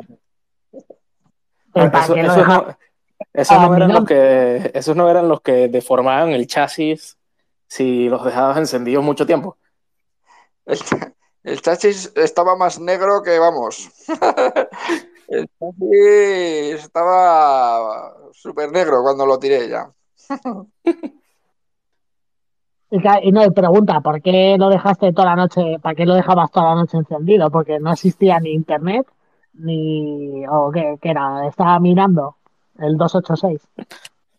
No, no, el 286 yo fue con lo que aprendí a programar en Basic, cuando en los años 90, 80. Ay, necesitaba algo. ¿Eh? ¿Y que por qué? Pero la pregunta, ¿por qué lo dejarías por la noche encendido un ordenador de eso? No lo dejaba por la noche, pero cuando lo tenía encendido podía apagar el radiador, porque ya soltaba, el calor que soltaba el calor, yo me imagino que con eso compilar un programa, o sea, lo más básico de hoy, tomaba horas.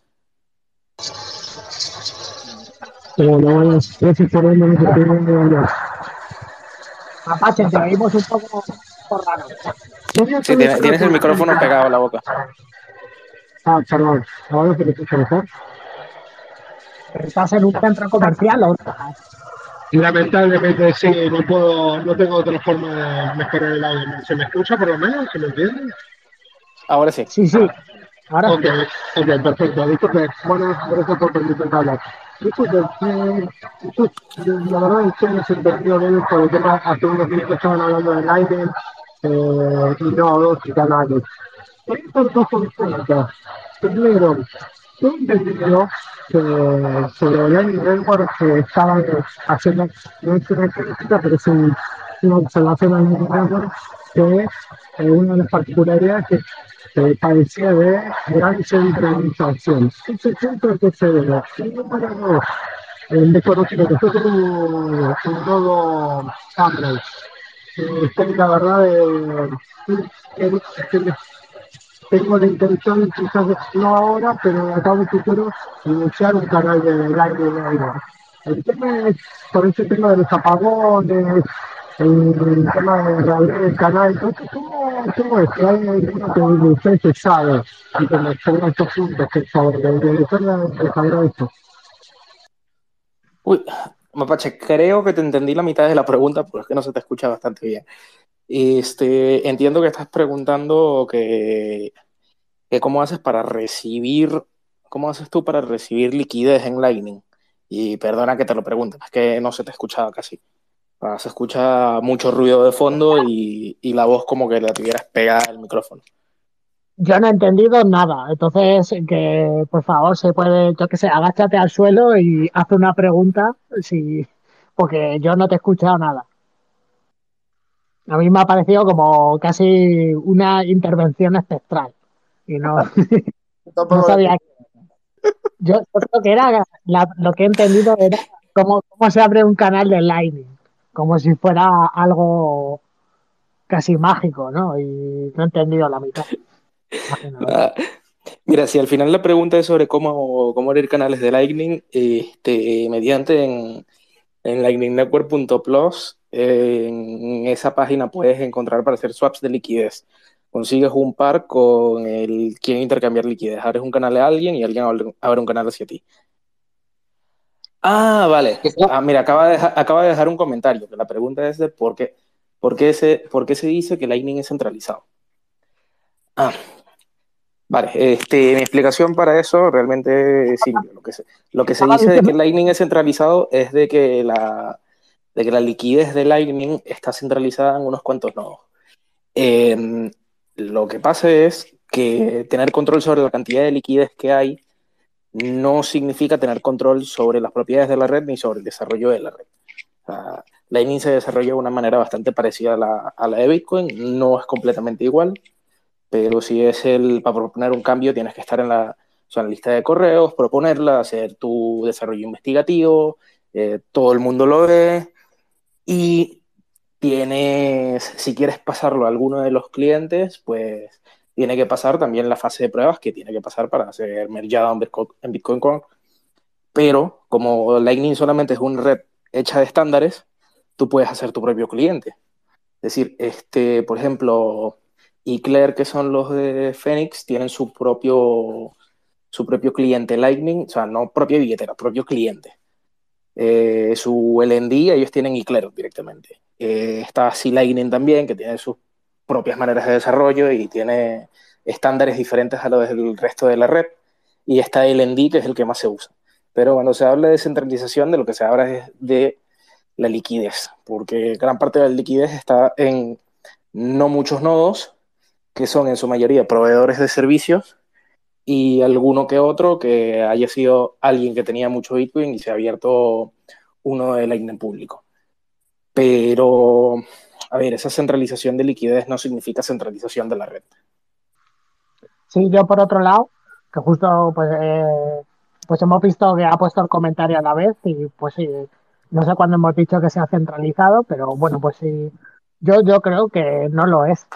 Es cierto que existen fuerzas eh, que pueden centralizarlo, aparte de, como ha dicho Paquito, pues por el tema ya simplemente enrutar por X eh, caminos, sí o no, y hacer que, que, tu, que los nodos pequeños o desconocidos acaben siendo no rentables y potenciar redes entre personas y que acabe siendo más centralizado. Eso de qué sabe más, pues me lo han comentado y que se puede acabar transformando en que por narices tengas que tener un canal con los más grandes porque si no, no te funcionan las cosas. Entonces eso fomenta a que no aparezca ninguno más grande que ese primero que hay.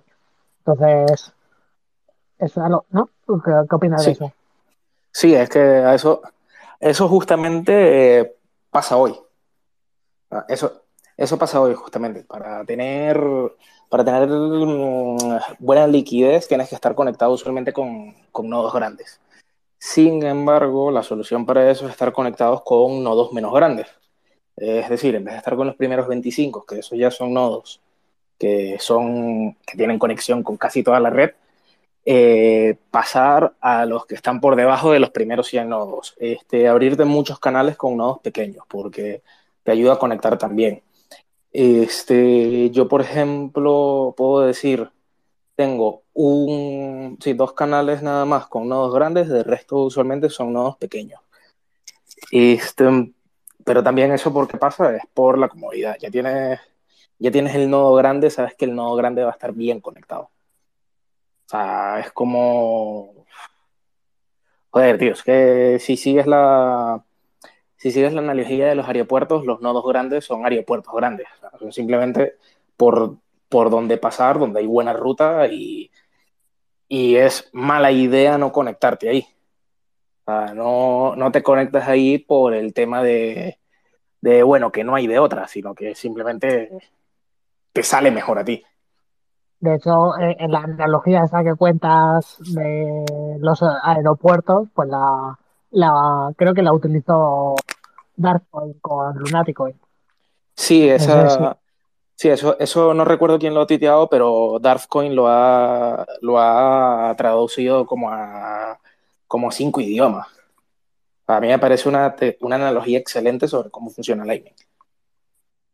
Bueno, eh, yo lo que opino es que hay que, que sí, efectivamente, mm, en Lightning, pues también hay que pensar la utilidad que tiene cada, cada red. O sea, on-chain es tiene una utilidad y Lightning tiene otra, que es la de ser una red de pagos. Entonces tiene unos trade-offs. Evidentemente, eh, nunca va a ser tan descentralizado como on-chain, porque si no la liquidez no fluiría, pero, pero bueno, hay que pensar que se usa como red de pagos, pero que luego tú eh, puedes mantener on-chain tu tus ahorros y usarlo como reserva de valor y entonces cada, cada cosa tiene su utilidad y tiene sus trade-offs. Evidentemente ahí está la, el trilema famoso de la, de la blockchain, aunque bueno, Lightning no es una blockchain, pero, pero sí, eh, hay, hay, hay, hay, un peaje que pagar que es una mayor centralización, pero que eso no afecta a Bitcoin en sí, o sea, eh, al final lo que se mueve en Lightning son pagos pequeños y tiene una utilidad muy, muy concreta que es hacer pagos. Entonces, sí, eh, la verdad es que tiende a ser más centralizado. Esa, es la realidad, pero... Eso es como el, estado ahora. Eh, porque es eso, yo también te que pues con Lightning puedes hacer pago y lo de que dices que no es una blockchain, vale, sí, o sea, en la capa 2 no es una blockchain pero al final está trabajando sobre una blockchain. Entonces yo creo que lo que opera en la capa 2 sobre una blockchain tiene las garantías de decir, pues como por ejemplo eso, cuando se te cierra un canal, el que te está dando la garantía de que te vuelve es una blockchain. Entonces, no sé si es justo decir que no es una blockchain o...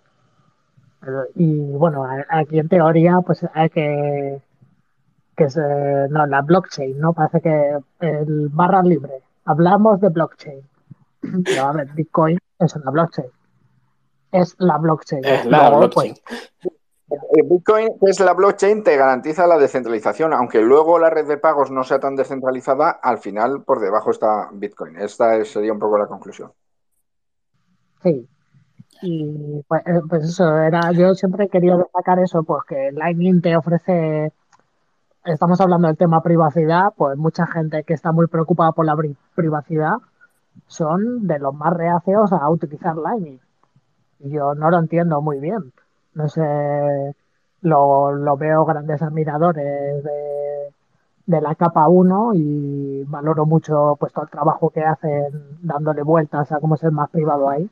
Pero joder, Lightning es un gran paso. Y pues con todo el tema este de y, ya simplemente para mostrarle a un colega cómo se hace un pago y que le digas, oye, tío, te van a poner ahora la wallet del Banco Central Europeo y te van a regalar mil pagos. Muy bien. Y verá que hace los pagos instantáneos, pues como Bizum o lo que sea. Pues con Bitcoin on-chain no le puedes enseñar eso. Eh, tiene que utilizar Lightning. Entonces, creo que es indispensable y van de la mano. Y a veces veo como, como los que no entran en Lightning, que son muy fan de la capa 1, yo a lo mejor pues entro más tarde y soy muy fan de la capa 2, porque es eso, a mí siempre cuento que me donaron por un comentario en, en Reddit, me donaron 50.000 satoshis. No, era un tío que estaba regalando 500 satoshis a quien comentara. Y tú dices, hostia, tío, ¿cómo, cómo saco esto? ¿no? O, o 5.000 satoshis eran y luego pues lo consigues sacar a una wallet de Lightning y dices, coño, tío, un tío me ha dado 5 euros aquí o lo que fuera en su momento. Y me pareció flipante. Eh, eh, con Bitcoin no se puede hacer eso. O sea, no existe un bot on-chain de Reddit, ¿no? Eh, coño, no que yo lo sepa. O sea, no que yo lo sepa, porque la verdad es que el subreddit, el subreddit de Bitcoin no le dan mucho cariño el, administrador que le tiene no le da mucho cariño y eso debería tener. O sea, eso es para que tuviera muchos más bots y, estuviese mejor organizado y pues no. Eh, pero